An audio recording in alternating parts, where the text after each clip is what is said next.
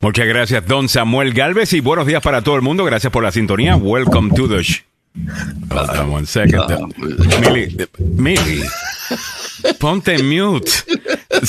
Santo Dios.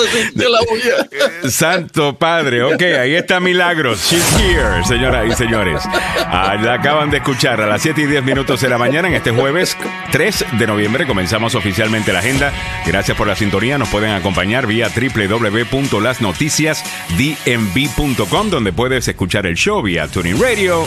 Te puedes conectar también, si quieres, a través de 1600 AM y escucharnos en radio tradicional. También está el YouTube Live en www.lasnoticiasdmv.com. Un saludo para todo el mundo en el día de hoy. Menos, menos un grupo. ¿Cuál? Tengo una nueva cuenta de Facebook, como ustedes saben. Ajá. Y le quisiera decir a todas las personas que taguean a personas con productos de dieta para que salgan en sus eh, eh, Ay, ay, ay. ¿Cómo es? Eh, en sus eh, en sus perfiles. Ya.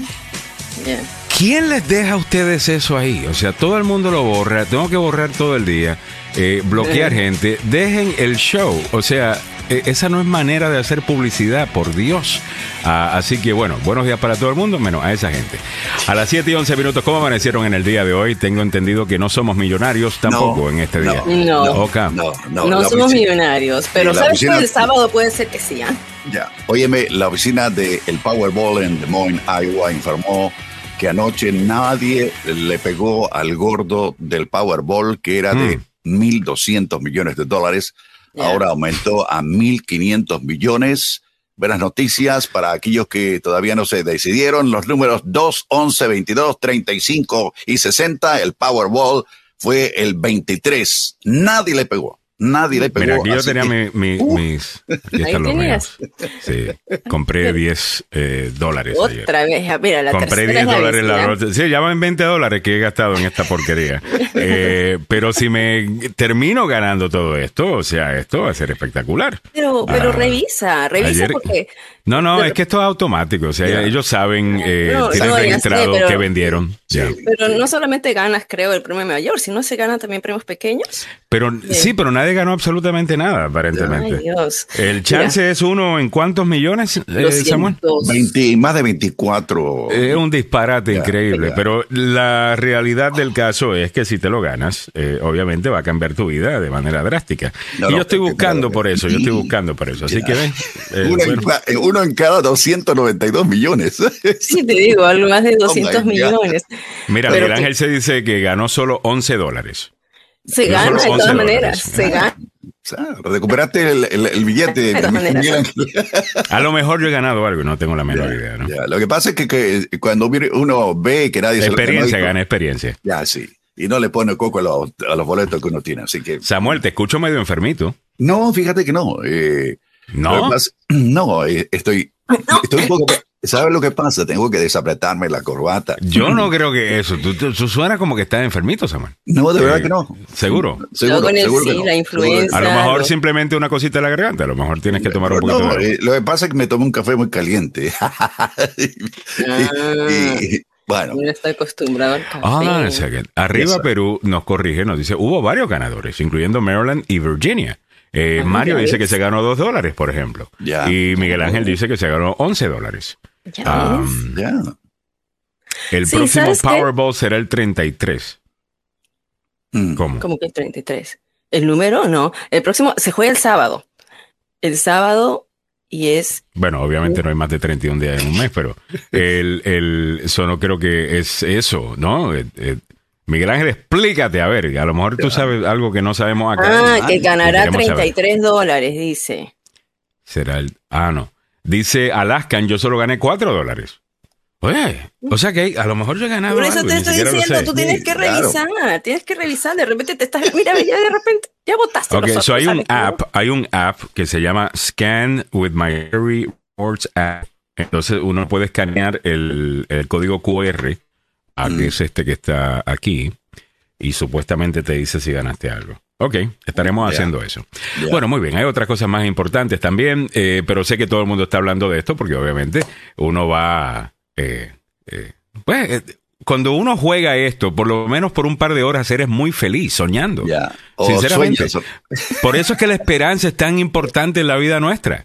Eh. Porque al final, de- sinceramente, porque sinceramente te sientes, you know, te sientes bien ah, por un ratito. Entonces después te levantas a las 4 de la mañana, como hice yo, y te encuentras con la idea. bueno, nadie ganó el titular. Ya. Pero fui positivo, lo declaré, hice todo lo que me dicen que tengo que hacer. Y Pero al que menos ganó. nadie ganó. O sea, por lo menos si no ganaste tú, nadie ganó, pegaron- entonces se puede acumular. Todavía hay esperanza, ¿no? Hay tres gente que se ganaron dos millones de dólares. Ay, Una ay, en Arkansas, Ah, ves. sí, otra en New Jersey.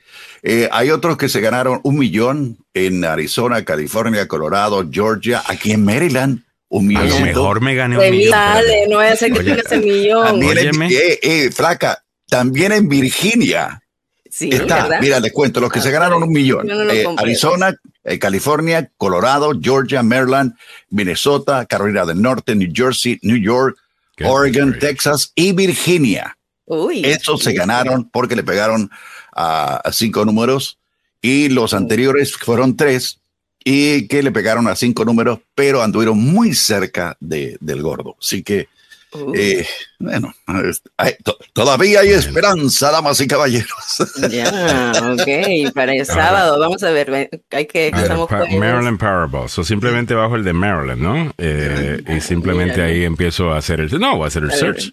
Quiero, quiero grabar, a ver, a ver cuando se gane. A ver, la cara de Alejandro. Este O es sea, el momento. millón, este es el sea. momento viral en la agenda. Totalmente. Veamos a Alejandro revisando si se ganó. No, yo creo que los lo que nos están escuchando están haciendo lo mismo, mano. Ya. A ver, a ver, sí. Eh, dice Mile, hay personas que no ganan el premio grande, pero sí, no, puedes ganar a veces 10 mil, 50 mil dólares, o sea, recuperas lo que gastaste. Ya. Eh, Sí, yo digo que lo recuperas plus, o sea, porque definitivamente no, de que... A ver, check your tickets. Ok, I got A it. ver, ta, ta, ta, tan, I'm gonna rambo, scan rambo. my ticket. Ya. Eh, deja ver. Musiquita, este Samuel. Ay, María, deberían tener una manera más eh, sutil de decir esto. Not a winner. Ya, O sea, ya ganaste. Hey, Alex. ¿a, a dónde lo insulto? Le quiero contestar. I am a winner. Ya. A 7, 17 minutos de la mañana.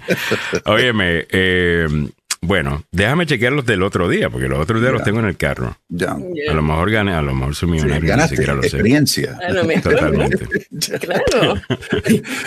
Así es la vida. A las 7, 18 minutos en la mañana, déjame contarte algunas cosas que estaremos comentando con ustedes, la audiencia de este show. Ah, y cuando digo con ustedes, es precisamente de eso se trata el show. Nosotros comentamos acá, ustedes comentan también, tenemos una conversación, así va la cosa, ¿no? Bueno, algunas de las noticias que tenemos para ustedes en primera plana. Biden lanza dura advertencia sobre la violencia política antes de las elecciones intermedias. Nicolás Cruz es sentenciado formalmente a cadena perpetua por la masacre de Parkland. El premio mayor de Powerball, ya lo hemos comentado, estimado ahora en 1.500 millones de dólares, ya que no hubo ganador anoche. Y la Fed sube su nueva tasa, sube de nuevo, perdón, su tasa de interés tres cuartos de punto en su batalla contra la inflación. Giovanni Delfino estará explicando por qué razón tienen que subir estos intereses para tratar de batallar en contra de la inflación. Algún tema que hemos hablado en el, en el pasado bastante, usted debe estar al día, eh, pero todavía hay alguna gente que se pregunta, óigame, la economía no es que esté súper mal, ¿no? El desempleo está bien, el Producto Interno Bruto ha crecido 2.9%, pero todavía estamos viendo una inflación de 8%. Entonces hay que tratar de limitar eso, bajar el consumo. ¿Cómo hacen eso? Subiendo los intereses, pero el detalle lo tiene nuestro amigo Giovanni Delfino, a quien queremos mucho porque la gente lo quiere mucho porque sabe explicar estas cosas súper bien, que no las entiende. de ¿no? manera sencilla. Es- Sí, señor. Ya. Eh, los rusos intentan someter a las ciudades ucranianas capturando alcalde. Y Miss Puerto Rico y Miss Argentina anuncian boda tras años de un romance secreto. What? Estas dos, sí, estas dos mujeres parece que estaban enamoradas, no le habían dicho a nadie, y de repente lo publican. Eh, Miss. Puerto Rico, Miss Argentina eh, anuncian su boda tras años de romance, dicen que callado es más bonito. Yo creo que sí. Elecciones. Hoy es el último día para votar por adelantado en el estado de Maryland, como ya te dejamos saber. Y en salud, eh, Milagros Meléndez tiene que CBS, Walgreens y Walmart acuerdan pagar 13.800 millones de dólares. ¿Por qué? ella te va a comentar. Además, Pfizer dice que vacuna contra el virus RSV. Uy, protege a los bebés. ¿Hasta cuántos meses? Te vamos a contar. Investigación advierta que TikTok, ahí se están promoviendo una cultura dietética tóxica, eh, como muchas otras cosas tóxicas que se están eh, publicando allí. Y en tendencias, esto me parece que es un muy buen tema de conversación. En, en un país del Caribe, me lo voy a decir, en República Dominicana, han pasado o van a pasar una ley, tengo entendido, vamos a escuchar el detalle con Milagros, de no más canciones de sexo en la radio y violencia. O sea, ni sexo ni violencia. Y no sé si ustedes se han dado cuenta. Eh, y podemos tener el debate de, you know, Desnúdate mujer de Frankie Ruiz y Ven devórame otra vez de Lalo Rodríguez. Ah, y, you know, llega la abeja al panal de Jorge Guerra. Pero esas son todas metáforas, ¿me entiendes? No lo que estamos viendo. No lo que estamos viendo ahora. Sí, sí. Ahora te, esta noche te voy a chingar. O sea, ¿ah? La de Juan Luis Guerra, esa de llega la, la abeja al panal, no tiene. era parte sexual. ¿Cuál es, ¿Cuál es la que dice que te voy a eh, me voy a hundir en tu. No, no, eso. Ah, burbujas de amor. ah, burbujas de amor. Las burbujas de amor. Entonces, la, entonces. Pero tan linda esa canción. Es bella esa canción. Yo no tengo problema con, con, esa canción, pero yo creo que alguna gente quiere hacer una comparación entre esas canciones y alguien que dice esta noche te voy a dar como pandereta y te. o sea, es, como que, espérate, hold on a second. Eh, no, no es lo mismo. Y esto está sucediendo al mismo tiempo que estamos viendo encuestas que dicen que los jóvenes, eh, entre los jóvenes, es absolutamente normal no solamente hablar, ver y comentar lo que le llaman no por o porno. ¿Ves? Mm, eh, eh, y es absolutamente normal. Entonces, añádele a eso alguna canción, añádele. O sea, entonces tú te puedes ver cómo es que, pues, la sociedad, alguna gente está diciendo, como escuchamos el mensaje de Nayib Bukele el otro día, ¿no? Óyeme, como que nos hemos separado de algunos principios y deberíamos regresar a, a, Dios. Para algunas personas el tema no es religioso, para algunas personas el tema es ético, ¿no? Bueno, como usted lo vea, el punto es, usted puede estar, you know, desacatado, al garete por ahí, eh, diciendo de todo, deberíamos permitir de todo en, en, la, en la radio eh, y en la televisión me parece un buen tema. Son las 7.22 minutos de la mañana. Buenos temas son los que tiene don Samuel Galvez en el tema de deportes también. Vámonos con eso, presentado por el abogado Joseph Maluf. La demanda más rápida del oeste. El abogado Joseph Maluf está ahí para defenderte en caso de un accidente de auto, en el trabajo, negligencia médica. Pero primero, los deportes, con don Samuel, que ya está listo con su voz más ronca de lo usual. Ya. Eh, bueno, les quiero contar y les quiero remarcar lo que eh, el comentario que hice en el tope de la hora con respecto al juego de anoche de eh, la Serie Mundial. No sé si la vieron ustedes, Alejandro, no sé si la vieron. Pero mi, familia en Houston estará saltando. Un partidazo.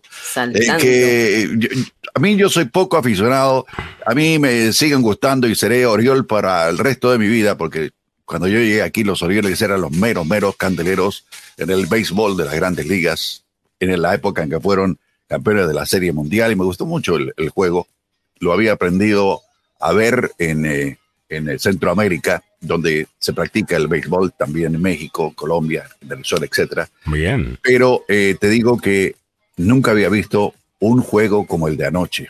Mm. Le metieron cinco carreras los Astros a los Phillies y no permitieron ningún hit. Nadie permitió. No hitter. Oh my God, es, es buenísimo. Ahora sí, vámonos al fútbol, pasión de multitudes. Opio del pueblo. ya no te decimos nada, no queda O sea, ahora vamos a decir opio del pueblo con así, con la, con la voz y la risa diabólica. Eh, sí. A ver, Samuel. Ok, Liverpool, Milán, Inter, Borussia Dortmund, el Eintracht de Frankfurt y el Bruja completan el grupo de oponentes con lo que se puede cruzar el Real Madrid. Sí, damas y caballeros.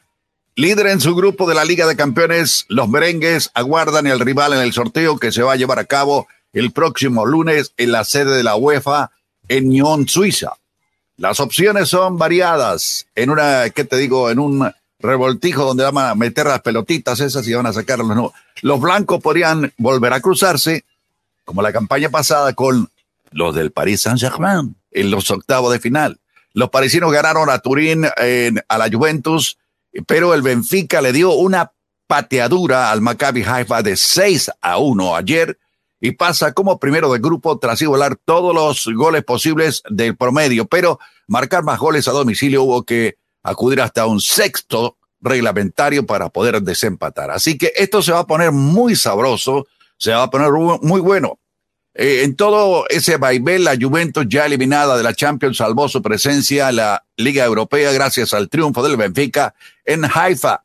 El cuadro italiano fue a remolque y estuvo eliminado durante bastantes minutos. Comenzó su partido en Turín contra el Paris Saint-Germain con un gol de Mbappé, buenísimo. Pero se lanzó por la igualada ante un rival que no disponía de Neymar porque estaba fuera, pero que alineaba en su once a Mbappé y a Lionel Messi a los cuatro futbolistas españoles, Sergio Ramos, Bernard Fabián, Carlos Soler y además eh, el ex madridista Ansarf. Así que les fue muy bien, eh, la pasaron muy bien y creo que me gustaría ver de nuevo esta competencia entre el París Saint-Germain y la gente del Real Madrid. Sería un, un espectáculo. Damas y caballeros, ¿cómo está el tráfico aquí en la capital de la nación? Se lo contamos de manera inmediata.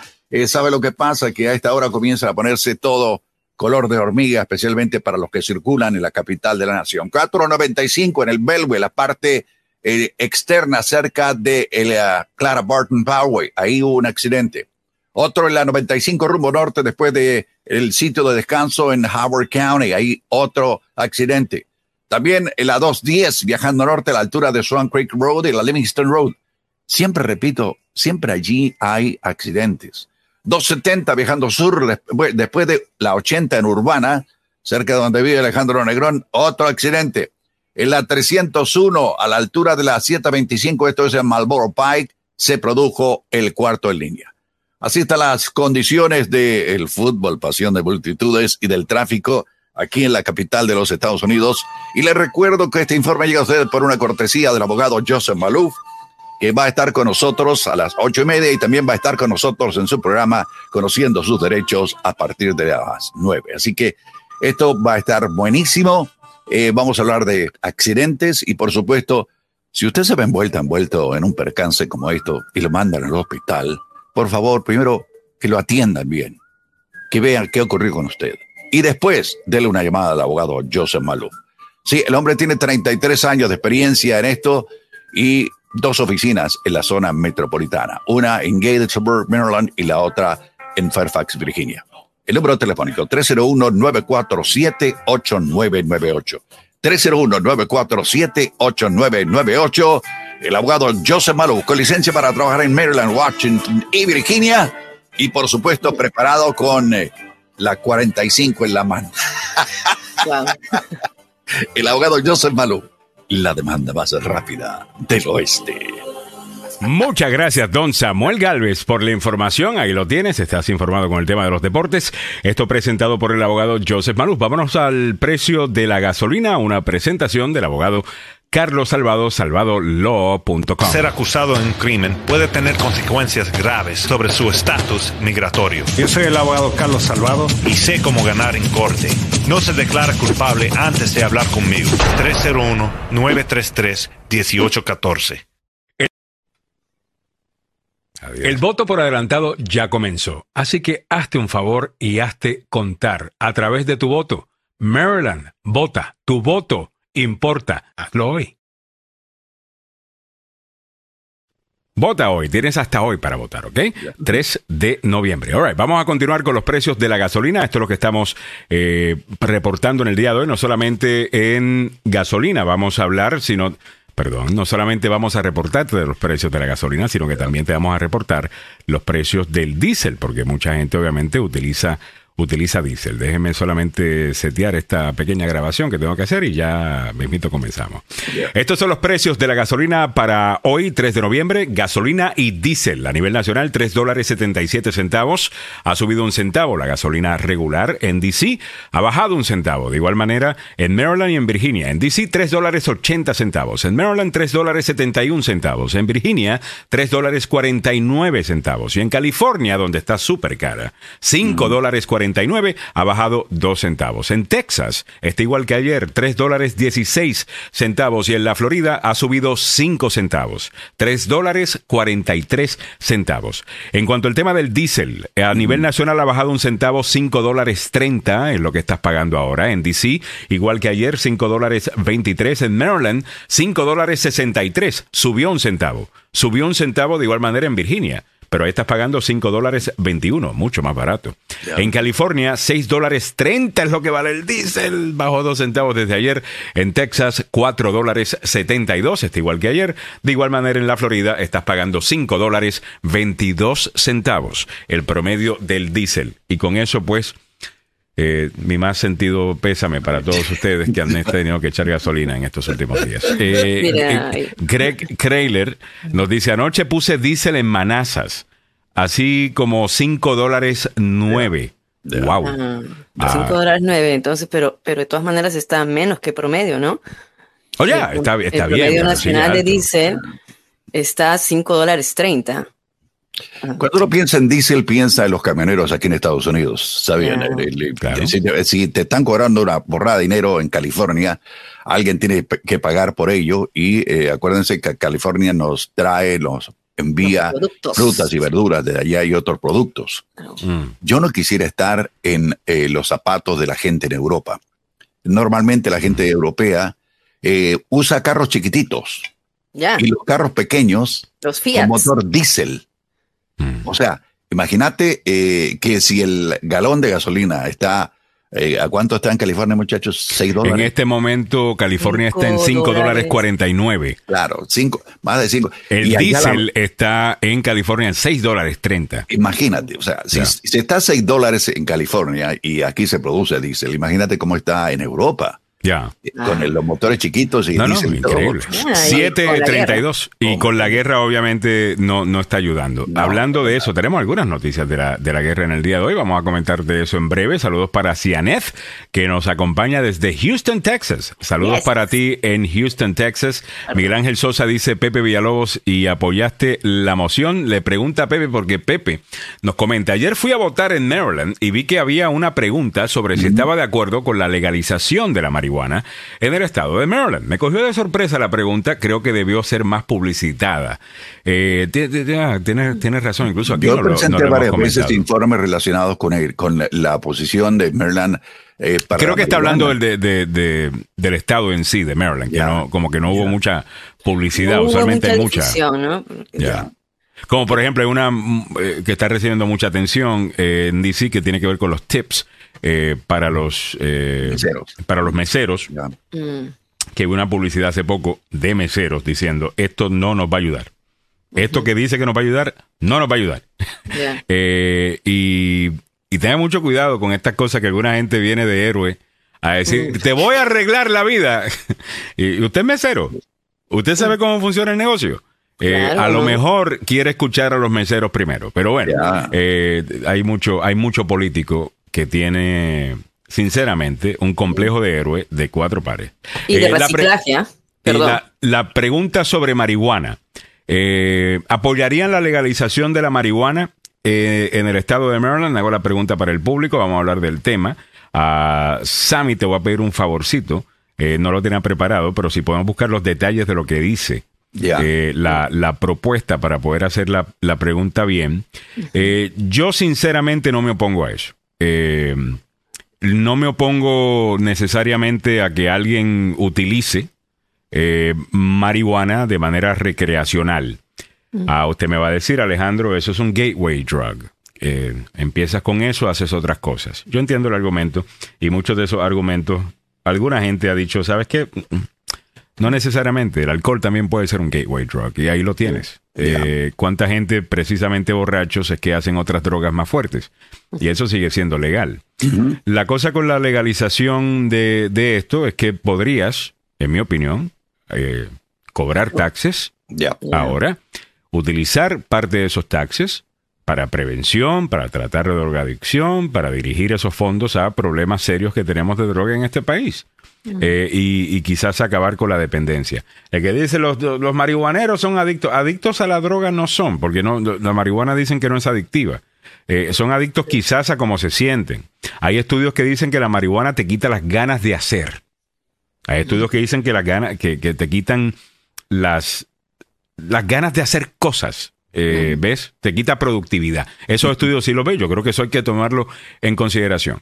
Eh, todas esas cosas, pero no, no estoy con el mensaje de Nancy Reagan de Just Say No. Creo que eso se quedó en los 80. y Ah, es deberíamos, claro, ese mensaje y- era... y deberíamos como que, que hay nueva data sobre esto, vamos a analizarla, porque muchas de las cosas que nos han dicho con esto de la guerra en contra de las drogas, usted sabe muy bien cuáles han sido los resultados. El no, Eh, el no no resulta. O sea, No. ya, that's not eh, enough. Eh, sí. A ver, Eh, la Samuel, ¿qué es lo pregunta- que dice? La pregunta número cuatro dice, enmenda- eh, enmendaría la Constitución de Maryland para agregar un nuevo artículo, el artículo 20, que autorizaría a las personas mayores de 21 años a usar y poseer marihuana. La sección añade también que autoriza a la Asamblea General en Anápolis a disponer sobre el uso, distribución, posesión, regulación y tributación de la cannabis dentro del Estado. Durante la eh, sección legislativa del- de este año, la legislatura también aprobó la ley de implementación que entraría en vigencia una vez se adopte la enmienda. Actualmente la marihuana es legal para uso medicinal aquí en Maryland, según la ley del 2013. En abril del 2014 de- se despenalizó la posesión de 10 gramos o menos de marihuana. Ahora, la pregunta 4 fue eh, presentada como un proyecto de ley en la Cámara y el eh, delegado Luke Clive fue eh, el hombre que la presentó y fue aprobada en la Cámara Estatal en una votación de 94, 96 perdón, contra 34 el 25 de febrero de este año. Así que ahí está clarito. Es básicamente para tener que hacer una reforma constitucional para agregar este nuevo artículo al artículo 20 que Ya. autoriza la- a las personas ma- mayores de 21 años, no a la gente joven de, de 21 para, para abajo, porque hay muchachos de 14, 15 años que andan fumando hierba y la verdad las cosas es que eso estaría vedado por la ley.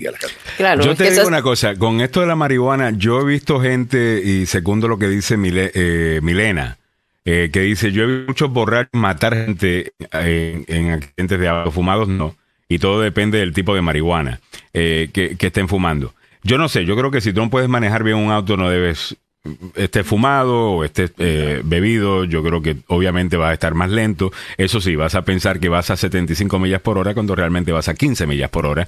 Eh, si estás fumado, mientras que si estás bebido, piensas que vas a 15 millas por hora, pero realmente vas a 100. Eh, esa es la diferencia. Yo nunca he visto, o sea, si tú has estado con alguien que está fumando, tú sabes muy bien que Ya. es la gente más relajada del mundo. O sea, ¿dónde- esa vaina te... Voy a decir una palabra, no, no es como un insulto, ¿ok? Sino que en el momento que lo estás haciendo te embrutece, o sea, te pone más lento todo. Eh, te, te pone más eh, lento y todo te da risa. So, eh, yo no sé. Yo creo que, you know, No sé, otra vez que creo que es como si fuera eh, eh, todo se mide, depende de la arista, ¿no? Donde tú, tú ves si tu hijo ha sufrido y ha pasado de marihuana a otras drogas, entonces es más difícil. Se sabe que no es tan adictiva, pero sí causa ciertos daños de todas maneras. Otra vez, si lo haces en exceso y depende de la edad, depende de la de, de- de cuánto cuán seguido lo hagas y si, si es que pasas a otras drogas más. Ahora, Mm. el punto es que esto se ha venido debatiendo ya desde hace rato en la legislatura. La legislatura la aprobó, pero por supuesto está en manos de la población que decidan en este referéndum. Y yo creo que ya, ya son más estados que están aprobándola. Y tú ya, Ya. uno, ya en el Distrito de Columbia, ¿no? O sea, tú vas y eh, también es, Se es- siente el olor, querida. De eso Ahora que he estado en Houston, o sea, cuando voy a Miami, pues estoy en Miami, pasamos y wow, ese olor tan De- fuerte, todo el mundo está ahí. Eh, eso, eso a mí no me gusta. El, ol- el olor, obviamente, no me gusta. Eh, Pablo Cruz dice: En California, desde que se legalizó la marihuana, subió el crimen y hay más homeless. Eh, eso yo no sé si hay data que, que- que apoye Claro. eso. La realidad del caso es que el tema de los homeless tiene que ver con drogadicción. Por esas razones que no es tan sencillo. Por ejemplo, tú escuchas a algunos políticos decir: necesitamos simplemente eh, affordable housing o que la gente pueda pagar eh, su hipoteca o renta. El problema con el homeless es que los que han estudiado el tema dicen que el problema realmente aquí abajo, lo que causa que estén homeless, no es necesariamente... eh, bueno, obviamente los precios están caros, especialmente lo de vivienda en California. Pero la realidad del caso es que la mayor parte de ellos o tienen problemas mentales Sí. o tienen problemas de drogadicción. Así So, inclusive el problema es que incluso si pudieran pagar, no pueden mantener un empleo, porque un empleo tú tienes que pues llegar a tiempo, hacer tu trabajo, ser efectivo, ser productivo, y si tú eres una persona drogadicta, una persona que tiene problemas serios de salud mental, pues obviamente no vas a poder funcionar. Eh, ¿Me entiendes? Y eso, y la razón que hablo de ese tema es porque en los años 80, desde los años 60 y 70, en el país se venía criticando, se venía cri- ¿Qué pasó, Sam? No, está riendo. En los años 60 y 70 se venía mm, criticando en el país todos estos, lo que le llamamos manicomios, ¿no? Oh, Eh, sí, lugares sí. que encerraban a las personas que tenían problemas eh, mentales. Bueno, y con razón, había mucho abuso en esos lugares o lo que sea. Bueno, la realidad del caso es que en los años 80 deciden pues cancelar todas esas cosas y tienen que sacar a todas estas personas a la calle. Estas son las personas que terminan también siendo gran parte de la población, eh, eh, ¿cómo es? Eh, Indigente, la, la población indigente. indigente. Desamparada. indigente, desamparada en el estado de California y en otras partes de- de- del país. Eso hay que considerarlo también. ¿no? Eh, pero bueno, es un tema que yo entiendo que hay, hay muchas, hay muchos puntos de vista y, y yo como Es- es- libertario que soy en muchas de mis opiniones, ah, no, no, no me molesta. eh, que, lo, que, lo, que lo legalicen. Eh, yo no creo que, y, y pensar la otra cosa es pensar que en California se fuma marihuana desde que la legalizaron. No, no, no. no o sea, a California. Al contrario, la O sea, esta, legalizaron esta- porque es se la, esta es fumaba. la tierra de Cheech and Chong. Sí. ¿Ok? Esta es la tierra de Cheech and Chong. Eh, o O sea, todo lo que es prohibido es más atractivo y además esto eh, evita un poco lo que es mercado negro, eh, ¿no? Eh, te, eh, te- te evita el mercado negro al legalizarlo y también hay un poco más de control. Ah, sí, ¿qué pasó? eh, perdón, es Ah. que Santos Valdés, eh, yo pensaba que estaba de. Eh, dice, yo estoy de acuerdo que la prueben las marihuana en Maryland, así ya terminamos de, ya nos terminamos de jo. Ya. Ya. Derecho a aquello. Ok. Adelante, Meli, continúa. Eh, este, eh, sí, o sea, de... Ok, Mili, no, we don't have to make a big issue of it. O sea, eh, nos interrumpimos Espérate, todo espérate, algunas veces y perdemos la línea de, de Ay, no, pensamiento. espérate. Disculpa, I'm sorry. Espérate, me acabo de fumar un poco y estoy media borracha. Ok, a ver. ya, dame un segundo. No, te decía de que, ah, ya, que esto, evita, esto evitaría que haya eh, el mercado negro, ¿no? Esto ya. evitaría porque al legalizarlo de esta manera eh, y eh, habría un poco más, más de control. Es, eh, a, a eso me estaba refiriendo. Todo lo que es prohibido es más atractivo. Bueno, vamos continuando con los otros comentarios. Dice Miguel Ángel Sosa, yo sí la apoyaría, ya que evitaríamos la clandestinidad y, por no decirlo, tantos arrestos. Además, sería un buen ingreso económico para el Estado, de acuerdo con Miguel Ángel. ya. Cianet MDRN dice, yo la probé un día y fue como que me hubieran anestesiado. Me mandó a dormir todo el día. Dendre Aguilar con el comentario del día. Yo voté por Dan Cox, siendo que no veo cómo los cinco candidatos me pueden representar estos cuatro años. Hogan dejó un gran legado y lo vamos a extrañar. Dendry, pero ¿cómo haces con el hecho de que Hogan eh, dijo que este hombre está demasiado loco? Ya. Ah, eh, y que no debe ser gobernador. Eh, déjame saber. Mile dice Peace and Love, Oh, esa es la que hay. Oh, yeah. Eh, Hilmer Bermúdez dice de por qué tenemos bastante marihuana ya en las calles y hacerla legales, ¿cierto? Ya. Eh, no la fumé, me dieron un brownie que le agregaron Oh my God. ¿Tú no has visto, tú no has visto los, los videos? Esto, hay un video bien gracioso. Es una abuelita Ya. que ella se, se, se come unos brownies que dejó nieto y la pobre juraba que eran brownies. Y no se puede parar de reír. Eh, Me pueden escuchar porque creo que mi conexión está mala, disculpe. Eh, y no se puede parar. Ok, se fue de nuevo conexión. No se puede parar de reír. Eh, esta- es súper, súper, súper gracioso. Mm. Eh, muy bien. Me estoy escuchando bien porque tengo aquí una señal que me dice que la señal no está buena. Sí, está, está Ok, floja la conti- señal. continúen ustedes. Sí, ustedes. Eh, la marihuana, la, la pregunta es, la gente que nos está escuchando, creo que eh, muchas de ellas están de acuerdo eh, en que debe ser legalizada. Remarco, y lo, leí del proyecto de ley, que está disponible a, por, ¿qué te digo? por receta médica aquí en el estado de Maryland. Pero ya una vez que pase todo esto, hay que hacer una reforma a la constitución. Yo no sé hasta dónde podría ah, ser reformada la constitución, pero si la gente lo vota y dice, vámonos, ya estuvo, démosle. Eh, hay muchos sectores, especialmente en prisiones aquí en Maryland, donde todavía hay gente que la metieron al bote por haberle encontrado un puño de marihuana. Yeah. Esa gente está cumpliendo penas. Lo que dijo el presidente Biden hace algunas semanas creo que también es justo, que hay mucha gente que la metieron a la cárcel por tener una bolsita de marihuana y que han estado ahí por un largo tiempo, pero no eran distribuidores, simplemente se compraron una bolsa ahí en la esquina, mano. Creo Sí, que- es- es- eso es importante, ¿no? Por el Claro. hecho de discrimin- discriminalizar. Descriminalizar. Des- descriminalizar, ¿no? Gracias, Alejandro. Por el hecho de descriminalizarla. Y entonces, y lo que hablaba ayer el, el abogado Maluf, o sea, ¿a quiénes están en la cárcel?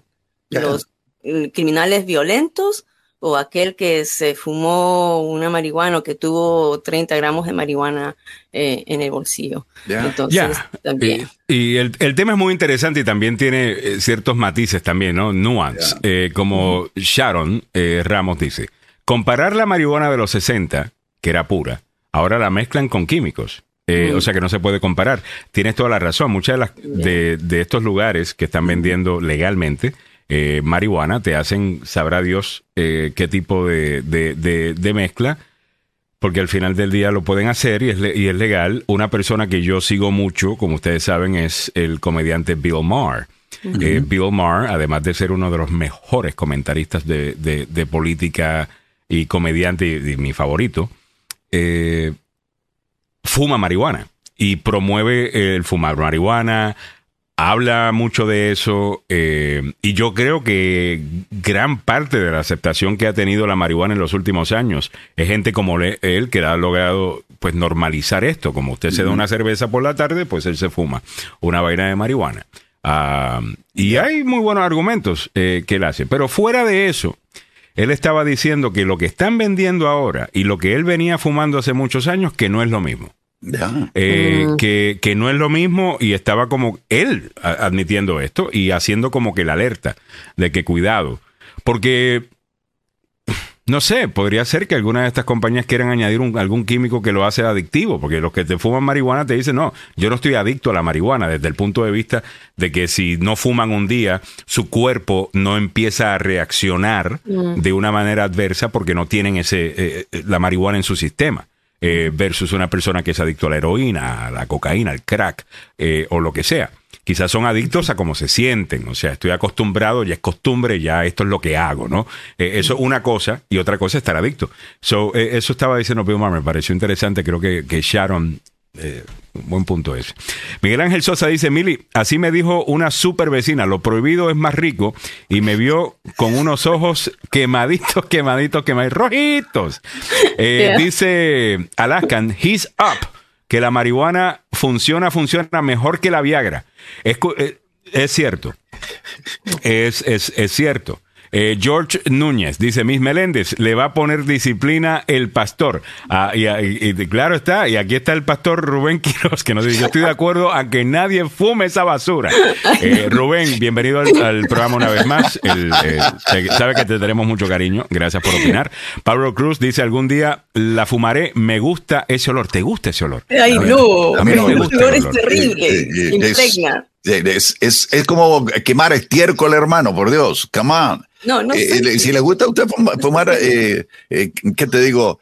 Lo que descartan los animales, el olor ese es, es horrendo, mano. Es horrendo. No, pero huele Eh, así como hierba. no, no, ¿qué a mí hierba. huele, no es necesariamente estiércol. Sí, eh, es- No, y eh, es, es otro olor. O sea, el otro día, ¿dónde es que estaba? Yo estaba, y yo estaba caminando, y era como que estaban haciendo pan, y alguien estaba fumando mientras hacía pan, y eran los dos olores al mismo tiempo. Era like, confundido. Porque era, no sé, es como por un, por un lugar. el- sentí el pan y el otro sentí lo otro. Ah, y se pero bueno. en el pan el olor. Pablo Cruz me dice, Samuel me va a ayudar a rolar. No, un día de esto vamos a hacer, si la legalizan, Vamos a hacer un show, los tres vamos a fumar aquí. Ay, no. Eh, y así vamos a hacer el show, a ver cómo nos Yo sentimos. me duermo. No. Eh, no, yo no quiero. No, yo, me- yo- yo- yo- yo creo que yo me reiría un montón. Tú no pararías de reírte, estoy seguro que sí. Yo- yo- yo- Ivo Francisco dice, los 60 la marihuana no era ilegal hasta que llegó un demócrata hipócrita y la satanizó. Es una planta, Ah. según los religiosos es otra equivocación de Satanás del Dios que de los desquiciados. Y es una planta, totalmente, es natural. Pero hay algunas personas que dicen, eh, Ivo, es natural, pero también es, eh, esto lo escuchó una nutricionista decirme esto. Alejandro, no todo tiene que ver con natural, ¿ok? Dice, el veneno de una serpiente es natural. Ahora no es bueno para ti. Eh, y me hizo pensar, I'm like, you know what, you're right. Yeah, Eh, Dendre Aguilar nos explica, eh, no tiene que explicarse, no, pero no, nos, eh, no, argumenta por qué eh, decidió votar por Cox. Dice, yo prefiero el más loco en Anápolis que el otro que quiere hacer cambios que no van con mis valores republicanos. Muy bien, eh, tienes todo el derecho. Eh, Yo creo que, mira, hay unas cosas de para las personas republicanas que están en sintonía. Eh, Me encanta, Dendry. eh, Cox, eh, a mí me gusta, lo que me gusta de Dendry es que Dendry dice lo que ella siente y ya. Yeah, yeah. And she's good with it. Yeah. Eh, eh, me gusta y por eso te respeto, ¿no? Y aunque estemos en desacuerdo y podemos debatir. Pero así es mejor, porque yo siento que gente así es más sincera. Eh, eh, ¿Me entiendes? Eh, no, no significa que si votas republicano eres sincero y si votas demócrata no. What I'm saying es, ella sabe que esa posición no va a ser popular y como quiera la está diciendo. ¿ves? Entonces, Tiene eh, derecho. y me, me- me gusta eso. Ahora, el problema con Dan Cox, desde mi punto de vista, yo también voté por eh, el gobernador Larry Hogan, que es republicano, y me gustan sus políticas, porque, como ustedes saben, yo, pues, izquierdista no soy. Eh, pero tampoco soy derechista, ¿ves? Y me gustaba Larry Hogan. Y Larry Hogan dice que este tipo está muy loco Yeah. para estar el, eh, como gobernador. La otra cosa, en la entrevista que le hicimos acá a Westmore, y hablamos con ambos candidatos, hablamos con Dan Cox, hablamos con Westmore, eh, ambos nos explicaron cuáles eran sus planes. Westmore habló mucho de crear una comunidad de dueños, específicamente en la comunidad afroamericana y la comunidad latina. Y como, y tú hablas de tus valores republicanos, asumo que ese es uno de ellos. El no depender del Estado, el ser más independiente, el crear nuestros pro- nuestras propias empresas y nuestra propia riqueza que nosotros podamos pasarle a la segunda, tercera, cuarta generación. Cuando usted habla de todo el privilegio blanco que existe, usted lo que está realmente hablando es del privilegio económico que les compraron sus antecedentes, eh, sus antecesores, perdón. eh, sus padres, sus abuelos, sus tatarabuelos, que pudieron pasarle esa riqueza a, las próximas generaciones. Nosotros deberíamos trabajar en lo mismo. Deberíamos tener empezar nuestros propios bancos, empezar nuestras propias eh, líneas y productos, crear riqueza en nuestras comunidades para no solamente tratar el tema de desigualdad económica, desde cómo bajo el que está arriba, sino más bien cómo subo el que está abajo. ¿Ves? Y yo siento que Westmore, eh, y no lo estoy endosando, eh, creo que Westmore habló de eso. Ah, so, te lo digo solamente, ya votaste, pero para los que están allá afuera que lo consideren. De la misma manera te voy a decir que consideres a Dan Cox en el tema de educación. Yo personalmente creo en School Choice. Eh, yo creo que gastamos demasiado dinero en escuelas que no están funcionando y muchas veces lo que hacemos es que le tiramos más dinero al problema. Eh, School Choice, te dan un voucher, tú escoges la escuela privada a donde quieres enviar a, a tu hijo y ha tenido muy buenos resultados y las comunidades que más se han beneficiado de esto son precisamente la afroamericana y la latina, que son las comunidades más pobres. Y por ser las comunidades más pobres, y con esto termino, la educación local está financiada por la base tributaria, los taxes que se cobra donde usted vive. Si usted vive en un barrio pobre, la educación ahí va a ser pobre. Hay el título 10, que trata de balancear eso con fondos del nivel de, a, a- a nivel federal, pero no es lo mismo. Y por esa razón, usted debería, en mi opinión, considerar a Dan Cox, y ese es su tema. Eh, ¿Me entiendes? Pero usted dirá, usted vote porque usted quiera, por, por- pero por favor salga y vote en el, en el día de hoy. All right, eh, vamos moviéndonos para adelante. Wow, que muchos comentarios con el tema de la... Sí. ¿Quién fue el, el que trajo el tema? Fue Pepe, Eh, ¿no? Pepe, gracias. Eh, sí, sí. Eh, buenísimo tema, bro. Ah, ya tenemos a Giovanni. Ah, Giovanni está aquí hace Sí, rato. sí, Disculpa, Giovanni, Hace Giovanni, rato que está tocando la puerta, hermano. Disculpa que estamos aquí fumando con milagros y no pudimos. Este- Oye, con- Por razón los veo tan alegres riendo. sí. Sí. No, no, yo, yo chacto coca, yo chacto coca. Un poquito, Mili. subo a la hoja, la hoja. Bueno, es que. Yo bueno, quiero que sepan lo inocente que es Millie y algunas cosas ella las dice y no sabe lo que está diciendo algunas veces. ¿Cómo que te dice? No, yo no fumo marihuana, yo me meto, yo, yo, yo, ¿qué te haces qué con coca? no, chacto, chacto coca. Mastica, mastica la- La parte mastica, andina- claro. La parte andina en Perú, cuando tú subes a Machu Picchu, cuando vas a Cusco, Gran energía que que- te da, ¿no? para que no te choque, te dan la hoja de coca, pero es una hoja de coca así seca y te la dan para que las mastiques. Bueno, yo no la pude masticar, me lo dieron en un, ca- en un té y quedé. en lugar de darme energía, No, no, no, es me imagino. común. eso es muy común, Giovanni, ¿no? O sea, para los peruanos eso es muy común. Sí, bueno, yo no he tenido la suerte de ir a, a la sierra, así que no, no he tenido la el chance de, de probarlo, pero sí he, he tomado mates de, de coca. sí he Ah, tomado my el God, té, me tira patas allá. Sí.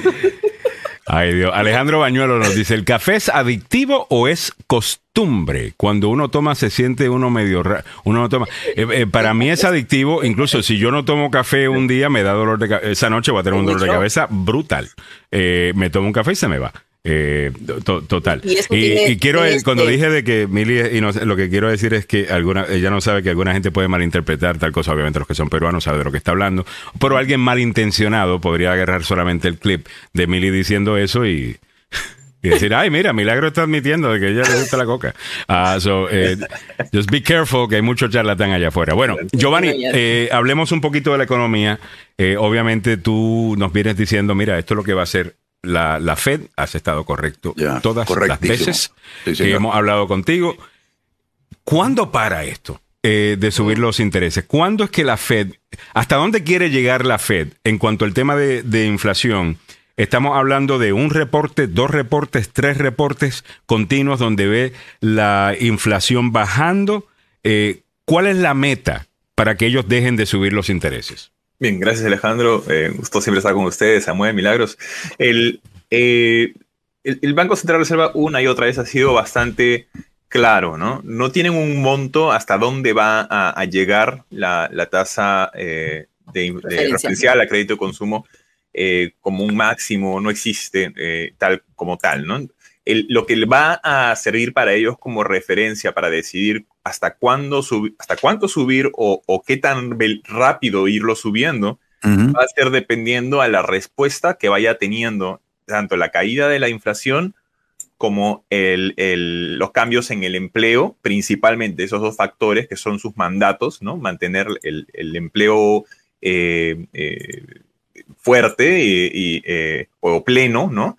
Y a su vez mantener la inflación controlada. Esos son, los dos principales mandatos que tiene el Banco Central de Reserva. Entonces, el, eh, más allá de eso, van a utilizar otros indicadores eh, como los cambios en, los precios, los, cambios en, en el aumento de los salarios, entre muchos otros que van a ir diciéndoles a ellos a qué velocidad irlo subiendo o bajando conforme. Pero hasta el momento lo que, lo que los data le va diciendo es de que es muy probable que en, en diciembre mantengan todavía lo que tienen proyectado de subir la tasa referencial a crédito consumo en 50 puntos, ya no 75 puntos básicos como, Ya, como hemos Ah, visto en ok. los ya, cuatro eso escuché.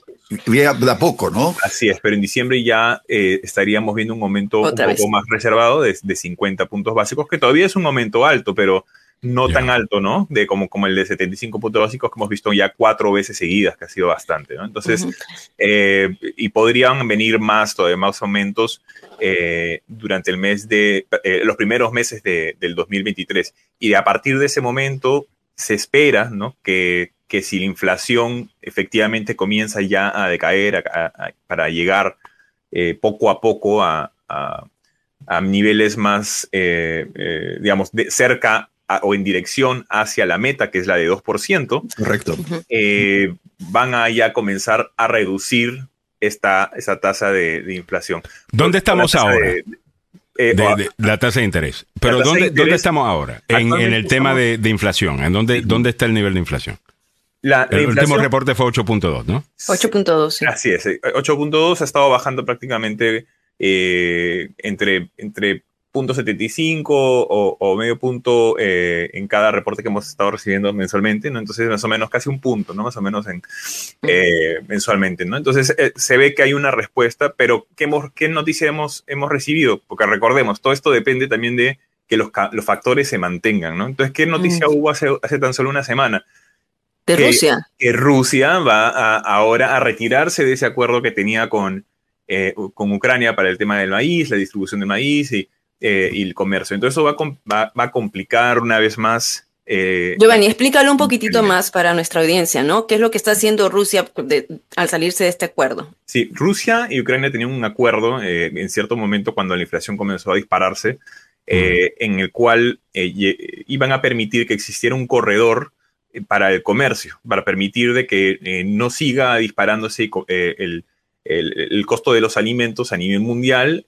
Eh, entonces, de esa manera, evitar un poco este, que se vaya a disparar de manera demasiado rápida, ¿no? Entonces, este, este acuerdo les permitía poder seguir comercializando alimentos, entre otras cosas más. Entonces ahora este corredor, eh, Rusia se está retirando de este acuerdo, entonces este corredor va a desaparecer y esto, esto va a complicar una vez más el costo de los alimentos, porque el efecto que tiene el, el maíz que exporta eh, Ucrania, entre, entre otras cosas, tiene un impacto en toda la cadena, casi, o en gran parte de la cadena, que depende de, este, de, este, maíz, porque el maíz se, utiliza hasta para alimentar a, los animales, ¿no? Entonces hay, hay una serie de, de, efectos que tiene en la cadena de abastecimiento de alimentos. Yo vi un, mapa eh, de los efectos que tendría todo esto, Giovanni, y, da, da miedo porque la parte del norte de África y la parte de la costa del Océano Índico, donde están los países africanos, van a ser los que van a, más van a sufrir. O sea, la gente en, en, lugares donde hay una extrema pobreza y una sequía y problemas, etcétera, etcétera, ellos van a pagar el pato, discúlpeme el, léxico, eh, de, de, este conflicto entre los, eh, la gente de Ucrania y Rusia. Ahora no, no, van a cerrar todo esto. Me parece increíble. Naciones Unidas no puede hacer nada. Europa no puede hacer nada. No sé, me, me, me, parece vergonzoso lo que está ocurriendo. Vamos a ver aquí el alza de, otra vez de precios en los granos, en los cereales, nosotros o no. Eh, eh, sí, así es. Eh, no, hay, no hay salida de esto todavía. los precios de los alimentos ya de por sí ya sabíamos, recuerden, o sea, cuando ya habían llegado a ese acuerdo, ya estábamos viendo que los precios estaban, digamos, bajando en cuanto a la cadena de abastecimiento se refiere, por, pero todavía seguíamos hablando de que existe un problema mundial de alimentos en el cual no hay suficiente producción, tenemos el problema del, medio ambiente que también afecta a la producción, tenemos los problemas de, ah, fertilizantes que también... Entonces, este es un problema que ya venía de hace muchos años atrás y que todavía se viene trabajando a nivel internacional para tratar de mejorar este, esta situación, pero es un problema que venimos arrastrando desde hace mucho. Entonces, mm. este problema de la pandemia, la guerra entre Rusia y Ucrania, lo único que ha hecho es empeorar aún más este, este problema y va a tener que eh, impulsar un cambio mucho más, eh, mucho más grande, que, que, sea más agresivo, una inversión fuertísima, muy fuerte de parte de, los países en el mundo para poder cambiar esta situación. Una pregunta que, nos hicieron, yo no estaba al, tanto de, esto, le quiero agradecer a la persona que hizo la pregunta, déjame buscarlo rapidito, me preguntaban sobre, o nos preguntaban sobre el diésel. Alguien estaba preguntando si eh, de hecho tenemos una escasez de diésel y si es cierto que quedan 30 días eh, de diésel eh, en los suministros, ¿no? Y estaba viendo varios titulares sobre esto de CNBC, eh, Fox Business, CNN, a USA Today, eh, que todos confirman que estamos teniendo problemas eh, con esto por, por varias razones. Eh, y bueno, estamos viendo que el precio está subiendo, parece que no hay suficiente suministro y esto mucho tiene que ver con que refinerías que cerraron durante el tiempo de COVID, cuando no había mucha demanda y ahora pues no tenemos cómo refinar ese, ese, ese, ese diésel, por lo menos ah, con tiempo suficiente para pues para bajar, ayudar a bajar un poco los precios de esto. ¿Qué sabes de eso, eh, Giovanni? Bien, no, es que nos vamos a quedar sin diésel en 25 días, 30 días. Eh, simplemente eh, vamos a tener un short supply, muy, muy pequeña, muy, muy pequeña eh, cantidad eh, para poder responder a la demanda de diésel que sí está aumentando y que hay, hay una, una baja producción, como dices, ¿no? Por, por causa de, de falta de, de estas refinerías, ¿no? Que, que, puedan abastecer a la velocidad que está aumentando la demanda de diésel, ¿no? Entonces, porque como sabe también el diésel es más económico que eh, otras eh, alternativas de, petróleo. Entonces, el, este, em, este, es un, este, es un, problema también que se puede ver eh, solucionado con el cambio a, bueno, ya sería a largo plazo, obviamente no sería ya en una cuestión de meses, pero que sería, se puede ir solucionando poco a poco con la electrificación de, de, los de los bus, de los de estos camiones, ¿no? Porque ya estamos viendo. Pero eso va a tomar, eso va a tomar tiempo. va a tomar mucho tiempo. Y yo creo que gran parte del hecho de porque los reportes de CNBC te dicen, bueno, por COVID cerraron refinerías. También no te están diciendo que han cerrado refinerías porque la política oficial del gobierno de los Estados Unidos actual con los demócratas, y esto es un hecho, es llevarnos a una economía en donde no dependemos de, de, estos, de este tipo de, de, de productos derivados de, petróleo, lo que yo encuentro muy positivo. Pero tenemos que ser sinceros con la gente de que en esta transición van a haber estas, van a suceder estas cosas. O sea, estamos en un, estamos viviendo un momento en la historia en donde estamos queriendo cambiar cómo energizamos al mundo. Y me imagino que, que, para eso, pues, si tú eres una compañía que se dedica, qué sé yo, a refinar eh, diésel, pues a lo mejor tú quieres moverte ya a otras cosas, porque sabes que esto eventualmente ya no va a, hacer negocio de aquí a 30, 40, 50 años, y las compañías sí hacen decisiones, toman decisiones basadas en los próximos 20, 30, 40, 50 años, ¿o no, Giovanni? Eh, así es. Eh, eh, algo que iba a mencionar es que quien empezó el, este, este claim, ¿no? De que eh, en 25 días o 30 días nos íbamos a quedar sin diésel fue Tucker Carlson. Basado fue, fue basado en, en, una data que, oficial de, del gobierno que, que, es una proyección eh, en base, de, base a el, alcance de la producción y la demanda, ¿no? Mm. Pero eh, eh, Pero sí está confirmado de que estamos, o sea, CNBC, aquí están los titulares. CNBC, the diesel market is in a perfect storm as price surge. Supply dwindles ahead of winter. Uh, Fox Business, fuel companies issues diesel shortage warnings. Uh, también tenemos USA Today, que está reportando eh, lo, lo mismo. Uh, so, yo no, a lo mejor los 25 días Tucker Carlson está dispuesto a inventarse cualquier disparate eh, para vender, eh, eh, para, para asustarlo a usted. pero, pero si de verdad eso explica por qué razón está tan alto el precio, pues yo creo que mucha gente pues puede entender un poquito mejor qué es lo que está pasando. Es, es, una, es, lo, que, lo que ha utilizado es cuánto es lo que es la demanda y cuánto es lo que es el supply en este momento. Entonces, y cuánto, cuánto es lo que va a demorar en alcanzar esa, de hecho, es este, una estimación así. Mm. Entonces, esto es una. Pero esto, esto es basado en, que los factores se mantengan una vez más. Pero eh, eh, no quiere decir de que Estados Unidos no pueda importar mayor cantidad, no quiere decir que Estados Unidos no pueda eh, o que los productores puedan aumentar la, producción eventualmente. hay muchos factores que pueden causar cambios y extender este, este periodo y no quiere decir que nos quedamos automáticamente sin, sin diésel, sino que va a haber un short supply, va a aumentar los precios del, del, diésel, eh, pero los, siempre van eh, los productores, los que están en la cadena de abastecimiento de diésel, lo que van a hacer es buscar de dónde eh, conseguirlo, ¿no? Lo van a importar de algún lado. lo, que, lo que tiende a suceder es que cuando el, el petróleo está en, ya en los buques, en muchos casos, por razones de, tratados internacionales, una vez que el buque zarpa, ¿no? ya está en el mar, ya el, buque pertenece, eh, o el contenido del buque pertenece, digamos, al, a este, ah. al, quien lo distribuye. ¿no? Entonces, en el camino, en el transcurso que está en movimiento, existen muchas negociaciones. Entonces, ese, buque ya puede estar camino a otro país, pero la empresa de repente recibió una negociación y consiguió que un productor, en, eh, un importador de Estados Unidos lo comprara. Entonces terminan moviendo el buque en dirección hacia Estados Unidos. eso, ese tipo de cambios se están dando ya. Eso no es, algo que va a suceder, ya, ya se viene sucediendo con el gas, con el petróleo, con diferentes diferentes uh, Interesante. Ahora, eh, una, me parece muy bien el análisis de Miguel Ángel Sosa. Deja ver si estás de acuerdo. Dice Johnny Delfino, al tener problemas de distribución de diésel tendrá consecuencias vía efecto dominó, ya que para transportar los productos básicos utilizamos el transporte y el diésel utilizan estos camiones muchas veces y consecuencia subirá los precios de todos los productos o se equivoca. So, ¿Qué puede hacer la Fed? Porque la Fed puede controlar los interest rates, pero la realidad del caso es con quién hablamos para aumentar la producción de, de estos productos, de diésel y de gasolina aquí en los Estados Unidos, para aunque sea temporal.